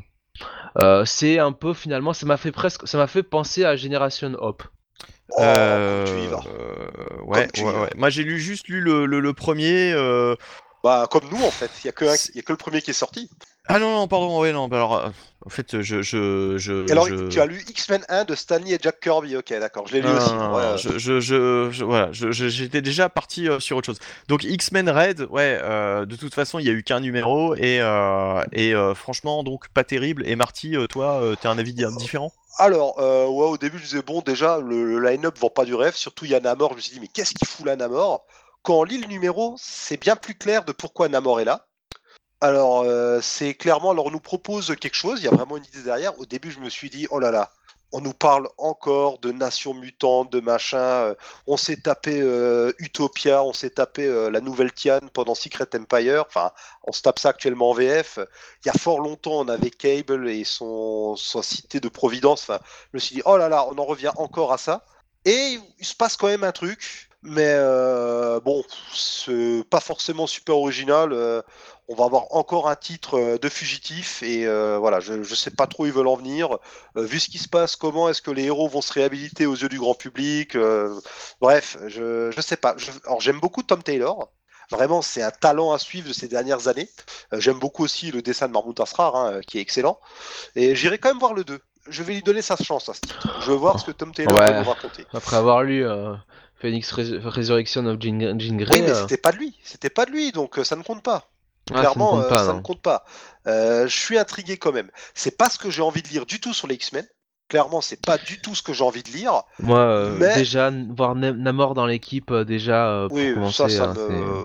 C'est à partir du moment où t'as Namor, c'est cheaté quoi. Veux dire, Encore, bon, Namor, encore Wolverine, enfin, c'est bon quoi. Je croyais qu'il était mort celui-là. Oui, enfin voilà. On, on verra quoi. On verra, mais je lui donne sa chance. Je laisse le bénéfice du doute à Tom Taylor. Ouais, c'est ce que je me dis depuis chaque relance des X-Men. hein. On va laisser la chance. Même Jeff. Lemire hein, s'est cassé les dents. Hein. Mais tu sais, euh, Jonathan, quand on aime, on ne compte pas. hein. Je continue à espérer pour les X-Men. Bah espérons, de toute façon, il ne me reste plus que ça. Hein. Enfin, vous l'aurez compris, on reste quand même très mitigé. Bon, franchement, euh, sans dire que c'était euh, X-Men euh, Red numéro 1, sans dire que c'était catastrophique. Enfin, honnêtement, ça fait pas plus avancer les choses que X le numéro 1 d'X-Men Gold ou X-Men Blue. Enfin, il y, a rien de bien, bon, de bien novateur là-dedans, quoi. C'est vraiment, euh, c'est juste le véhicule pour le retour euh, de Jean Grey parce que, euh, voilà, j'imagine qu'il fallait absolument que ce perso revienne. dans la continuité Marvel. Bon. En plus, comme il y a des rumeurs aussi qui vont relancer Uncanny au numéro 1, voire aussi X-Men tout court au numéro 1, nul doute que ce titre, en fait, va faire 6 ou 12 numéros, et puis basta, on pile les go, les au revoir. De là à penser que ça tombe pile poil en même temps que la franchise X-Men au cinéma, euh, le Phoenix en avant. euh. Oui, voilà, puis euh, le rachat de Fox par Marvel, peut-être que... Enfin, c'est ça aussi, c'est il y a de grands espoirs sur le fait que si euh, le rachat de la Fox par Disney est vraiment validé, et que Marvel Studios vraiment se réempare des X-Men, là, il y a vraiment euh, un espoir que Marvel se repenche Oui, enfin parce- sérieusement dessus. Parce que clairement, on peut pas s'empêcher de penser que, Ou Clermont, Clermont sur les Ah. X-Men. ou clairement, ouais, tout à fait, on peut pas s'empêcher lui, de il vaut penser. mieux pas qu'il revienne sur les X-Men. On peut pas... Forever, clairement. On peut pas s'empêcher de penser que euh, depuis effectivement que le Marvel Cinematic Universe a débarqué donc en, en 2008, euh, évidemment, euh, comme par hasard, à partir de 2010, les X-Men ont clairement pris, même un petit peu avant, ont clairement pris un, le siège de derrière par rapport aux Ah oui. Avengers. Et Ah, mais à la limite, c'est flagrant. Ce n'est pas, ce ne serait pas un problème si les histoires étaient de qualité, sauf que, sauf que depuis, c'est, enfin, depuis la trilogie du Messie, c'est quand même, c'est quand même très, enfin, à part comme tu dis des petites pépites entre guillemets, genre euh, euh, Wolverine et The X-Men de Jason Aaron, mais qui était euh, vraiment un truc euh, totalement Ouais, délirant. il, y avait aussi, il y avait aussi les, Les X Uncanny Force de, de Rick Remender, mais qui étaient vraiment là aussi dans leur, Ouais, ouais. Dans leur propre continuité, j'ai presque envie de dire. C'est Le le, dernier reste- sursaut en fait. C'est le dernier sursaut. Le reste, franchement, le, le- j'ai envie de dire, le dernier bon titre où il y a eu des, des, des X-Men, euh, c'est quelque part euh, comme Uncanny Avengers, quoi.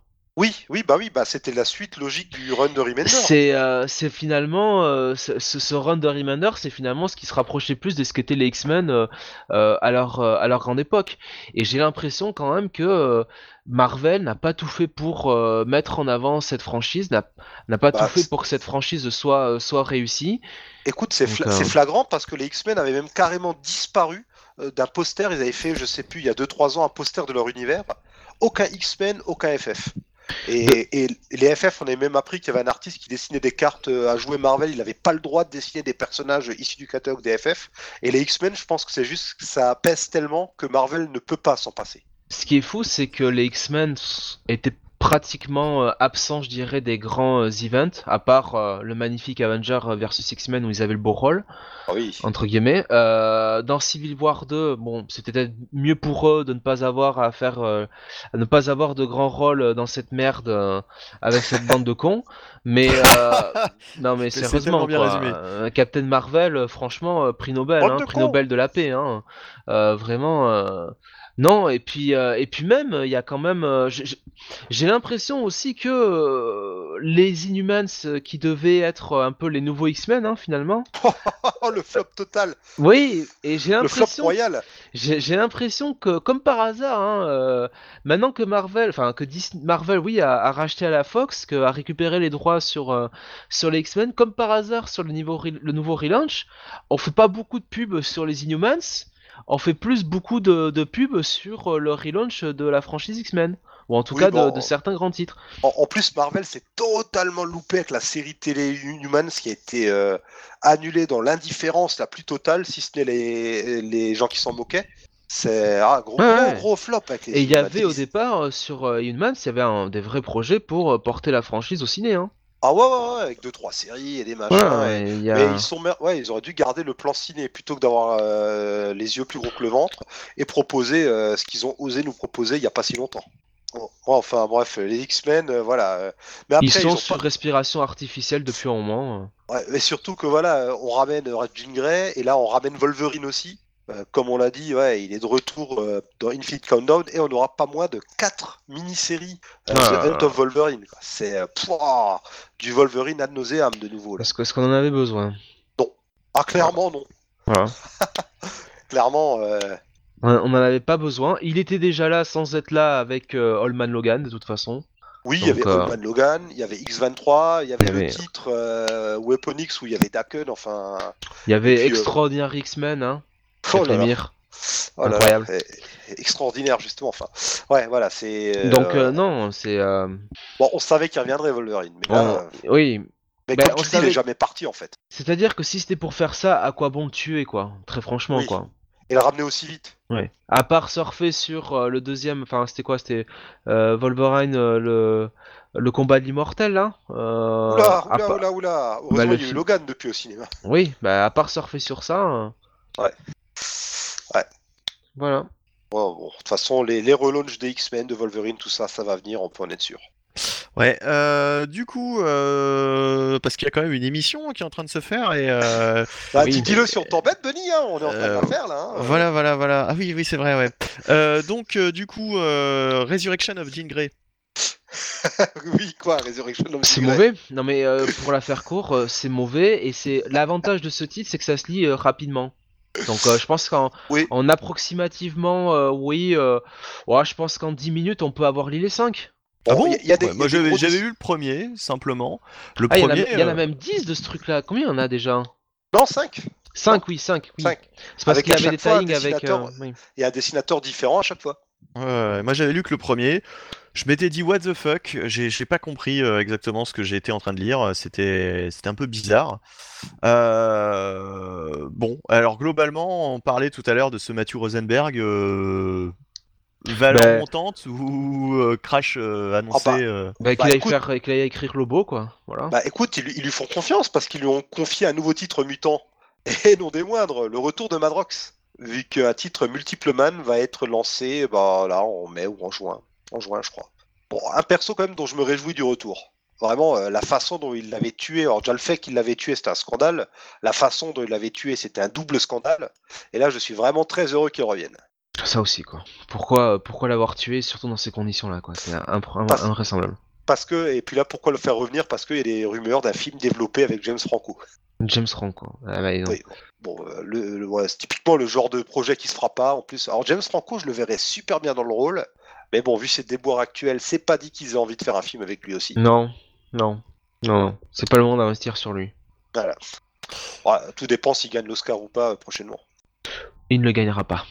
Bon, alors du coup, euh, moi je sais toujours pas comment revient Jean Grey et euh, bon bah tant pis. Bah, Bah, lisez, euh, euh, si tu elle, veux, elle si tu veux revient qu'on parce te que le spoil, hein. Phoenix. Mais elle revient parce que le Phoenix voulait qu'elle revienne, quoi. C'est tout Mais C'est ça l'histoire. ouais, ouais, ouais, quand même, quand même, quand même. Et alors, Vanny, un, euh, Ouais. un truc, que- comment, alors, quelle est la meilleure façon d'expliquer qu'une personne revienne des morts dans les comics Ne pas l'expliquer. bah, bah non, bah en fait, il a jamais vraiment été mort, quoi. Voilà. C'est ça, Mmh. c'est-. Quitte à ce elle- que ça contredise totalement tous les comics Ouais. euh, qui la mettaient en scène depuis 10 ans euh, dans l'outre-tombe, bah c'est pas grave. Elle était juste là en train euh, de servir le café dans un dîner.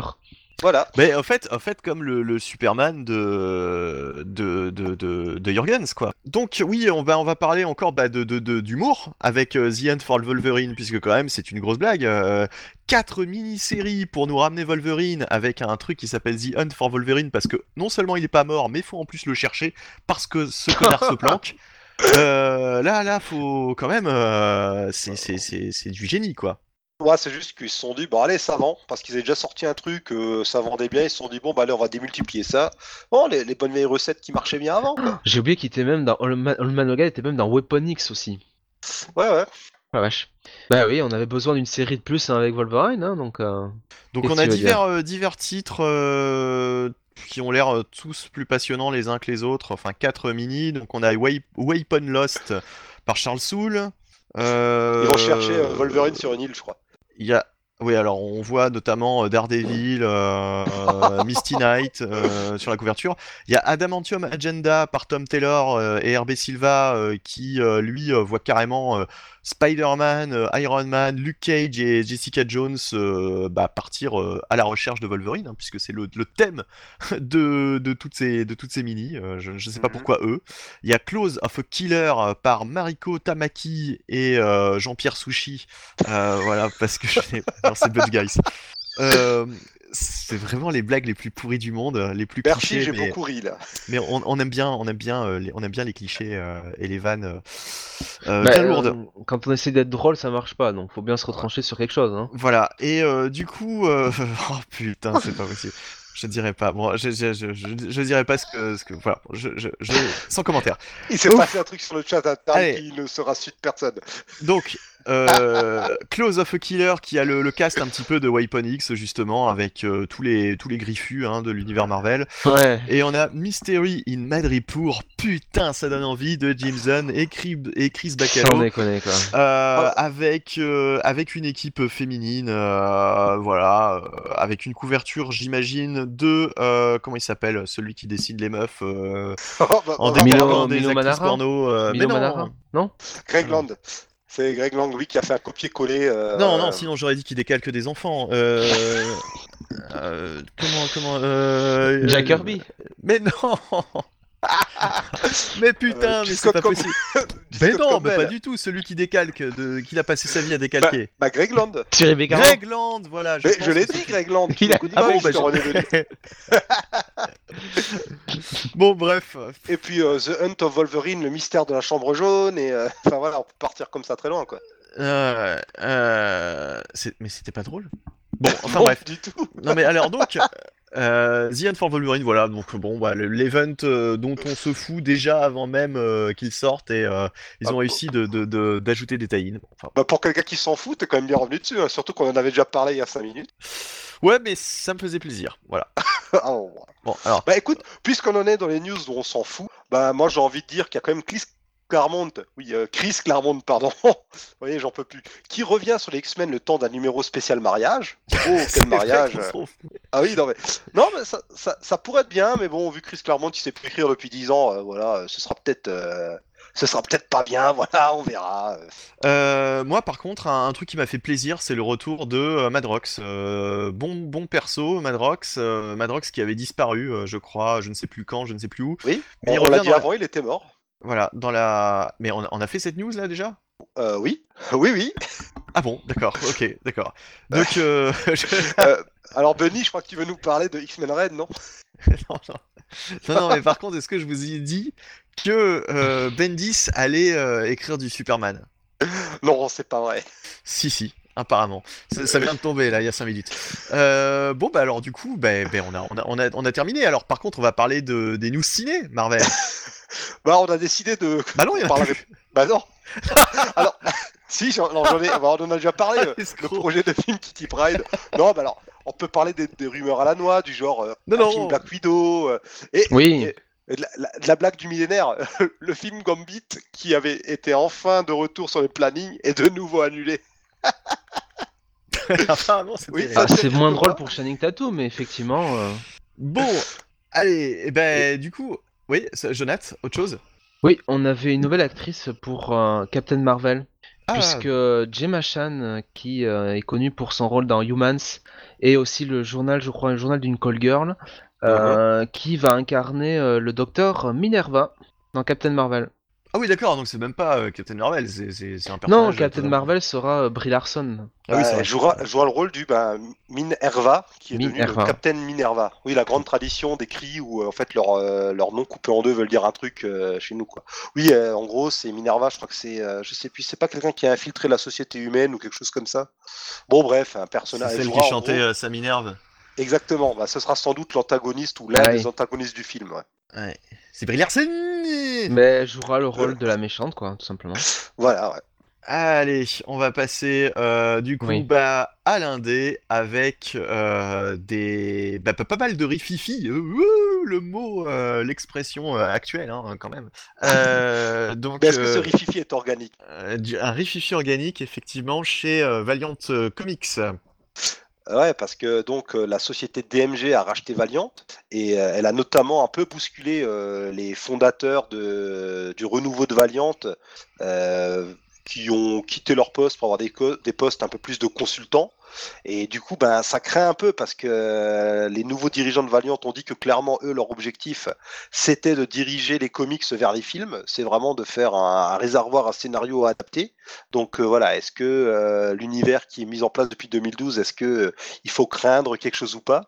Et on a notamment l'un des deux auteurs de l'événement. Oh là, je n'arrive plus à parler. Harbinger Ah, euh, Harbinger Harbinger Wars euh, qui a décidé de claquer la porte purement et simplement, euh, à savoir euh, le scénariste euh, Eric Heisserer qui euh, a écrit au décidément. cinéma. Ah oui, décidément ce soir. Alors oui, je m'excuse, j'ai le nez totalement bouché, je suis enrhumé jusqu'au Non, non, bout. mais ça, on s'en fout. je- on on s'excuse pas de ça, mais. euh, Ah, c'est pour Euh, ça par- que depuis avant je prononce très mal, je respire fort, enfin voilà. Non, non, Donc- non, non, je, je trouvais que c'était très, euh, très euh, Wolfenstein, tu vois, dans le, dans le texte, Ouais. quoi. Bah, en tout cas, voilà, euh, qui est connu pour avoir écrit euh, le scénario du film Arrival et aussi euh, avoir œuvré chez Valiant pour notamment la série Secret Weapons, bah, devait écrire la moitié de l'event, l'autre devant être écrit par Matkin, bah, il se barre. Et donc Mankind écrira tout, Heisserer écrira juste, je crois, une partie du prologue. Et il a notamment bah, claqué la porte parce qu'il n'était pas content par rapport aux changements éditoriaux qui étaient euh, décidés par les nouveaux boss de Valiant. Ok, ok, ok. Mais, mais Mais- bon, euh, à côté de ça, on a Joshua Dysart qui, a, qui va lancer un projet, une mini-série The Life and Death of Toyo Harada. Donc en même temps, les architectes de Valiant sont toujours bien là, ils continuent de nourrir l'univers. Ok, donc Valiant n'est pas mort, quoi. Bon, bon, on verra.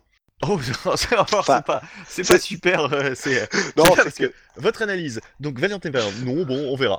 non mais Merci. Euh, on passe à la météo. J'espère j'espère que Valiant rebondira, c'est juste qu'on a les Cassandres qui d'un côté crient Ah, l'univers Valiant va mourir, d'autres gens qui disent Mais non, regardez, ils lancent des projets. Euh, Moi, moi, je reste confiant quand même et j'espère que justement l'arrivée des très prochaines des films va vraiment redynamiser cet univers.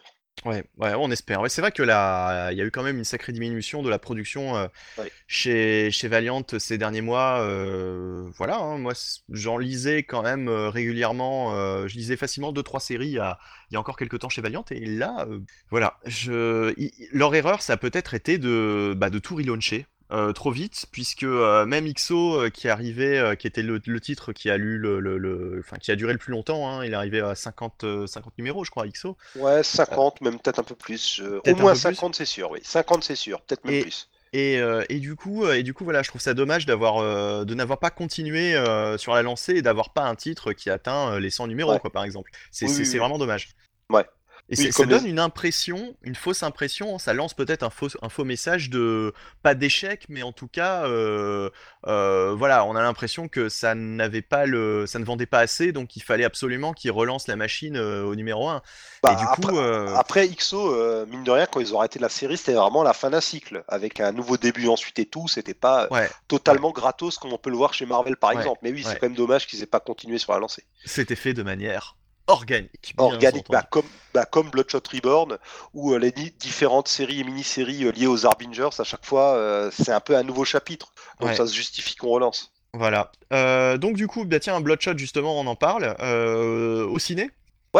Ah oui, car il y a une rumeur très persistante comme quoi le film Bloodshot, on n'a jamais été aussi près que là d'en avoir un. Et, je pense, je pense, Oui. je pense même, Jonathan, c'est quand même Monsieur Ciné, hein, il l'a prouvé encore Ah oui. ce soir. Bah, on va Ouais. laisser même peut-être Jonathan en discuter parce que je crois que c'est la, de primeur, qui est... la primeur de, de cette, de cette info, le film Oui. Bloodshot. Bah, Oui, Jonathan était fait. allé. Jonathan, on t'excuse, il était en train de relire Phoenix Résurrection là. Bah, il, était- Moi, il j'ai- était- il, il- il vérifiait qu'il était bien sûr d'avoir lu, euh, d'avoir lu la même chose euh, que. Euh, que- C'est enfin, dommage, j'ai commencé euh, il y a une minute, j'aurais pu me laisser la deuxième minute pour finir quand même. voilà. Mais euh, effectivement, non, euh, moi, euh, sincèrement, moi, ce qui se passe chez Valiant au cinéma, ça ne m'intéresse pas des masses parce que euh, je ne suis pas un grand euh, connaisseur euh, de l'univers, hein, pour tout vous dire. À part vous dire que euh, le film sera bientôt en production avec Vin Diesel, euh, Bah, le reste, tout ce qu'on euh, demande. voilà. Alors, alors, alors, c'est quoi cette mauvais esprit? Merde. ah, c'est tout. Voilà, bah, Vin Diesel dans le rôle de Bloodshot. Voilà, et savoir juste qu'il. re- Alors là, c'est quand même fou parce que faut savoir qu'il replaçait euh, Jared Leto qui avait été casté au départ. Et ouais. Donc là, vraiment, il faut me dire, hein, passer de Jared Leto, euh, acteur méthode, euh, et, euh, et, à- à passe- et aller à Vin Diesel, euh, Monsieur Bulldozer, j'avoue que, sincèrement, euh, le grand écart là, il est pas mal. Hein. Ben, ben, ben, euh, justement, euh, Vin Diesel n'aurait-il pas fait un bon, euh, un bon Lobo, quoi? Ah oui. Bon, Vin Diesel ou The Rock, euh, totalement. Parce qu'on on se Ah, marrait ouais. euh, sur Luke Cage, euh, bon, euh, parce, que, euh, parce que voilà, ça, ça fait, ça fait marrer d'imaginer comme ça. Luke Mais, Cage, euh, tu, tu sors d'un Sadou. Qu'est-ce que tu racontes mais si, attends, non, T'es t'es de nouveau sur Terre 2, toi. Nicolas. Nicolas. Quoi Vin Diesel en Nicolas Cage, faudrait de sacrées perruques, là. Et puis les expressions faciales, hein, on va pas se mentir. euh, Euh, Oh là là. Fouf. Euh, c'est difficile. C'est Ouais, difficile. euh, reprends-toi, Mister Onevely. Non, mais de toute euh, façon, les vrais, les vrais de vrais, attendent que la série Ninja versus euh, Valiant Universe sorte enfin, avec ni plus ni moins que le Ranger vert, euh, ouais, Jason ouais. David Frank dans le rôle de Bloodshot. C'est c'est incroyable, mais ces types sont fous, quoi, littéralement. euh, euh, bon, moi je sais pas quoi dire. Et ben, retourne lire euh, Jean Grey, que veux-tu? Ouais, bah, oui, oui, oui. Bon, sinon, on va peut-être euh, bientôt conclure cette émission, à moins que vous ayez euh, des choses euh, vraiment que vous vouliez dire, euh, que vous, vous regrettez de ne pas avoir dites euh, durant cette émission. Moi, je regrette quand même qu'on n'ait pas parlé de Madrox qui revient.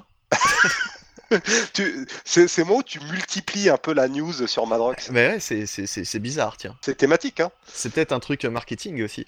Euh, ouais, non, mais. Non, non, euh, c'est surtout un jeu de mots pourri que je viens de faire que tu n'as pas relevé, mais bon. voilà. Si, si, bah si, j'ai compris. Madrox, multiple, machin et tout. Si- sinon, tu veux ressusciter la news sur Jean Grey ou ça ira? Voilà. Oh là là là là là là. L'humour, l'humour est définitivement absent euh, de cette émission. Non, on peut juste dire que par contre, Dark Horse, qui était très mal en point, parce que après avoir perdu euh, Star Wars, a perdu en fait en début d'année Conan, qui s'est sorti de nulle part. Marvel récupère la licence Conan, Ouais. qui sort, qui vraiment, euh, waouh, euh, c'est alors on n'en sait rien pour l'instant. Il y a juste eu deux images promo. On ne sait pas ce qui va se passer. Moi, c'est sorti de nulle part. Alors du coup, euh, ils étaient très embêtés chez Dark Horse, et on a appris que tous les titres du Millar World, donc les titres Mark Millar, vont être publiés dorénavant chez Dark Horse. Euh, donc Ah ouais, Dark donc- Horse va peut-être se euh, refaire une santé grâce à ça. Donc euh, ils perdent pas au change, au change finalement. Non, bah non, surtout qu'il y a un deal avec Netflix. euh, il y a une bonne partie du catalogue Millard qui va être adapté sur cette plateforme. Donc finalement, ouf. en plus, il y a Mignola qui revient pas mal aux affaires du côté d'Hellboy. Donc hum, je pense que chez Dark Horse, ils sont en train un peu de se détendre de nous. Et, et ce qui est sorti chez, chez Dark Horse niveau Conan euh, comme Star Wars, est-ce que ça peut être en reprint ou? On ne sait pas parce que vu qu'en fait Dark Horse du coup euh, réimprimait euh, les comics Marvel des années 70, 80, 90. Ouais. Ben, on ne sait pas. Pour l'instant, il y a eu deux images. Il y a eu une image, c'était, je sais plus de qui, où il y a Conan tout. Alors, il y a une image de Mike Deodato sur, où on a Conan entouré de Wolverine et de, et de Thor. Et je sais plus s'il n'y en a pas eu une deuxième. Mais voilà, c'est tout. On a juste une image. On ne sait pas ce qui va se passer. euh. Parce que, Bah- parce que qu'est-ce qui se passe pour, euh, pour, euh, pour, pour Star Wars quoi? Concrètement, ils ressortent, ils ont toujours le droit de ressortir euh, même les, les Star Wars de Marvel, mais je crois qu'ils ne sortent pas juste le, le nouveau matos, quoi, c'est tout. Oui, voilà, c'est ça. Ouais, ce qu'ils les- pareil pour Conan. Ouais, les vieux comics dont ils avaient le droit pour les réimpressions, ouais, on verra. Alors moi, je, je vois quand même un truc, c'est que vu qu'ils récupèrent Conan, peut-être qu'il y a quelques what if comme euh, Conan contre Thor ou Conan contre Wolverine qui ne pouvaient plus être réimprimés, qui pourront peut-être maintenant être enfin réimprimés. Mais euh, Ouais, bon, ça, par contre, euh, je pense oui, qu'on les attend pas forcément comme le Messie. Bon, non, mais c'est juste, c'est le, c'est, euh, je vois ça comme avancée entre guillemets qui peut être faite. Après, ouais, il y a aucune nouvelle, on ne sait pas, on attend. Mais, mais, mais ce que je vais dire, c'est, peut-être très con et euh, vous serez surpris hein, de, de- que je sorte une connerie, mais euh, une fois de temps en Bon, temps. bah, attends, je m'accroche là parce que je Euh, sens que je non, mais, mais, euh, mais, euh, mais du coup, euh, Conan, bon, c'est- pas l'univers Star Wars, il est, il est en solo, quoi. Euh, Ouais. Est-ce que on ne verrait pas débarquer un jour Est-ce que ce serait pas fou euh, Est-ce que ce serait complètement fou plutôt d'imaginer euh, que Conan fasse partie genre des, des Avengers, quoi, arrive vraiment dans l'univers Bah, Marvel éc- écoute, justement, bah, je, je suis un peu allé revoir toutes ces histoires parce qu'il y a quand même eu des liens entre l'âge iborien de Conan et euh, l'univers Marvel. Ouais. Et euh, Conan, hormis des what if, était jamais vraiment apparu. Alors je crois qu'il apparaît euh, genre dans Avengers Forever, à un moment la fameuse histoire où les Avengers voyagent dans le temps et les dimensions. Pour, pour vraiment schématiser, à un moment il y a un petit caméo de Conan, et je crois qu'il y a un épisode des, F- de- des Fantastic Four aussi, ou un truc du genre, où Conan apparaît sans être nommé. Mais on a des personnages genre euh, Kulan Gaff, le sorcier de l'âge iborien, qui sont déjà apparus, euh, ou genre euh, la couronne du serpent, de, le dieu Seth et tout, qui sont, qui sont apparus dans l'univers Marvel régulier. Donc c'est pas, ce serait pas déconnant qu'ils décident vraiment d'intégrer officiellement Oh. Conan à l'univers Marvel. Oh, ce serait pas déconnant qu'ils utilisent Conan. Euh, Exactement. ouais. Il serait même con de pas l'utiliser. Euh, oui, bah, bah oui, bah écoute, euh, non mais je sais pas, je, je, je pensais à ça, autant l'univers Star Wars ce serait un petit peu ridicule, on va pas se mentir, euh, là franchement, à moins pour un- juste pour un crossover délirant quoi, Ouais. pour, pour la blague, mais je veux dire bon, voilà quoi. Mais Conan, pff, ma foi, c'est juste un, un perso solo, Oui, et puis les liens existent déjà. Il y a déjà des rangs, notamment euh, bah, des, les, des espèces de dieux, là, les, j'oublie leur nom, là, qui ressemblent à des dieux de Lovecraftien qui apparaissent à la fois dans les comics de Conan et dans, euh, à les- dans les comics Marvel euh, qui se passent Les- au présent. quoi. Les hommes euh, serpents. Oui, il y a les hommes serpents, il y a le livre, là, le Darkhold aussi, il me semble. Enfin, il y a, il y, a plein y a plein de liens, quoi. Parmi C'est- les vampires c'est- aussi.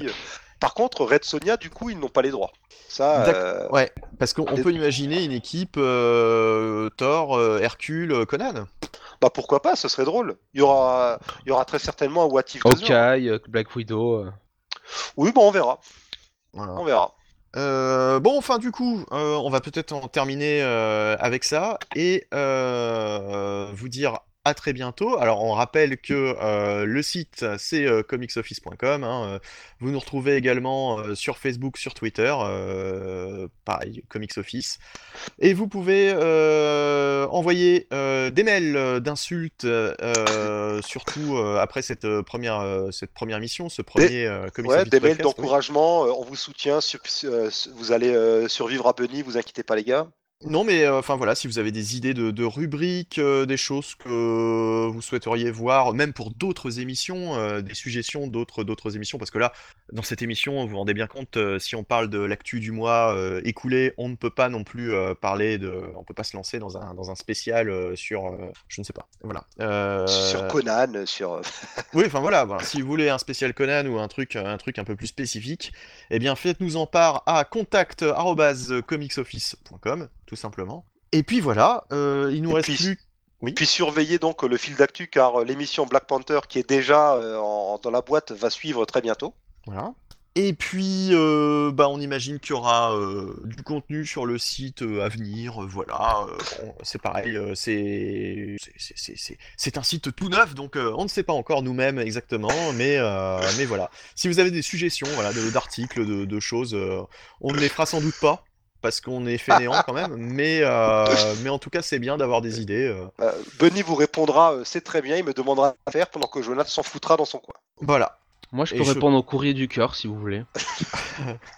Si vous aimez les mails d'insultes, Jonathan est là pour ça. Et moi au courrier du cul. Voilà.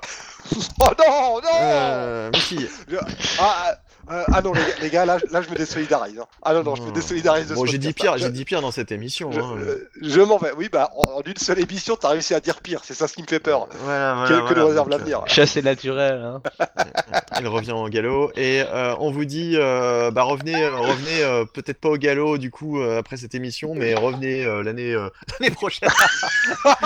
revenez le mois prochain. Re- Un revenez mois podcast prochain. par an, je trouve que c'est un bon rythme. hein.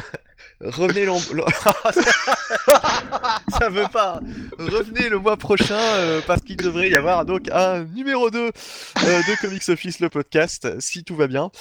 En tout cas, on se le souhaite. Et puis, euh, et puis voilà, bah, euh, passez, euh, passez euh, d'agréables moments de lecture comics et euh, au mois prochain. Au revoir tout le monde. Salut à tous Ciao, ciao.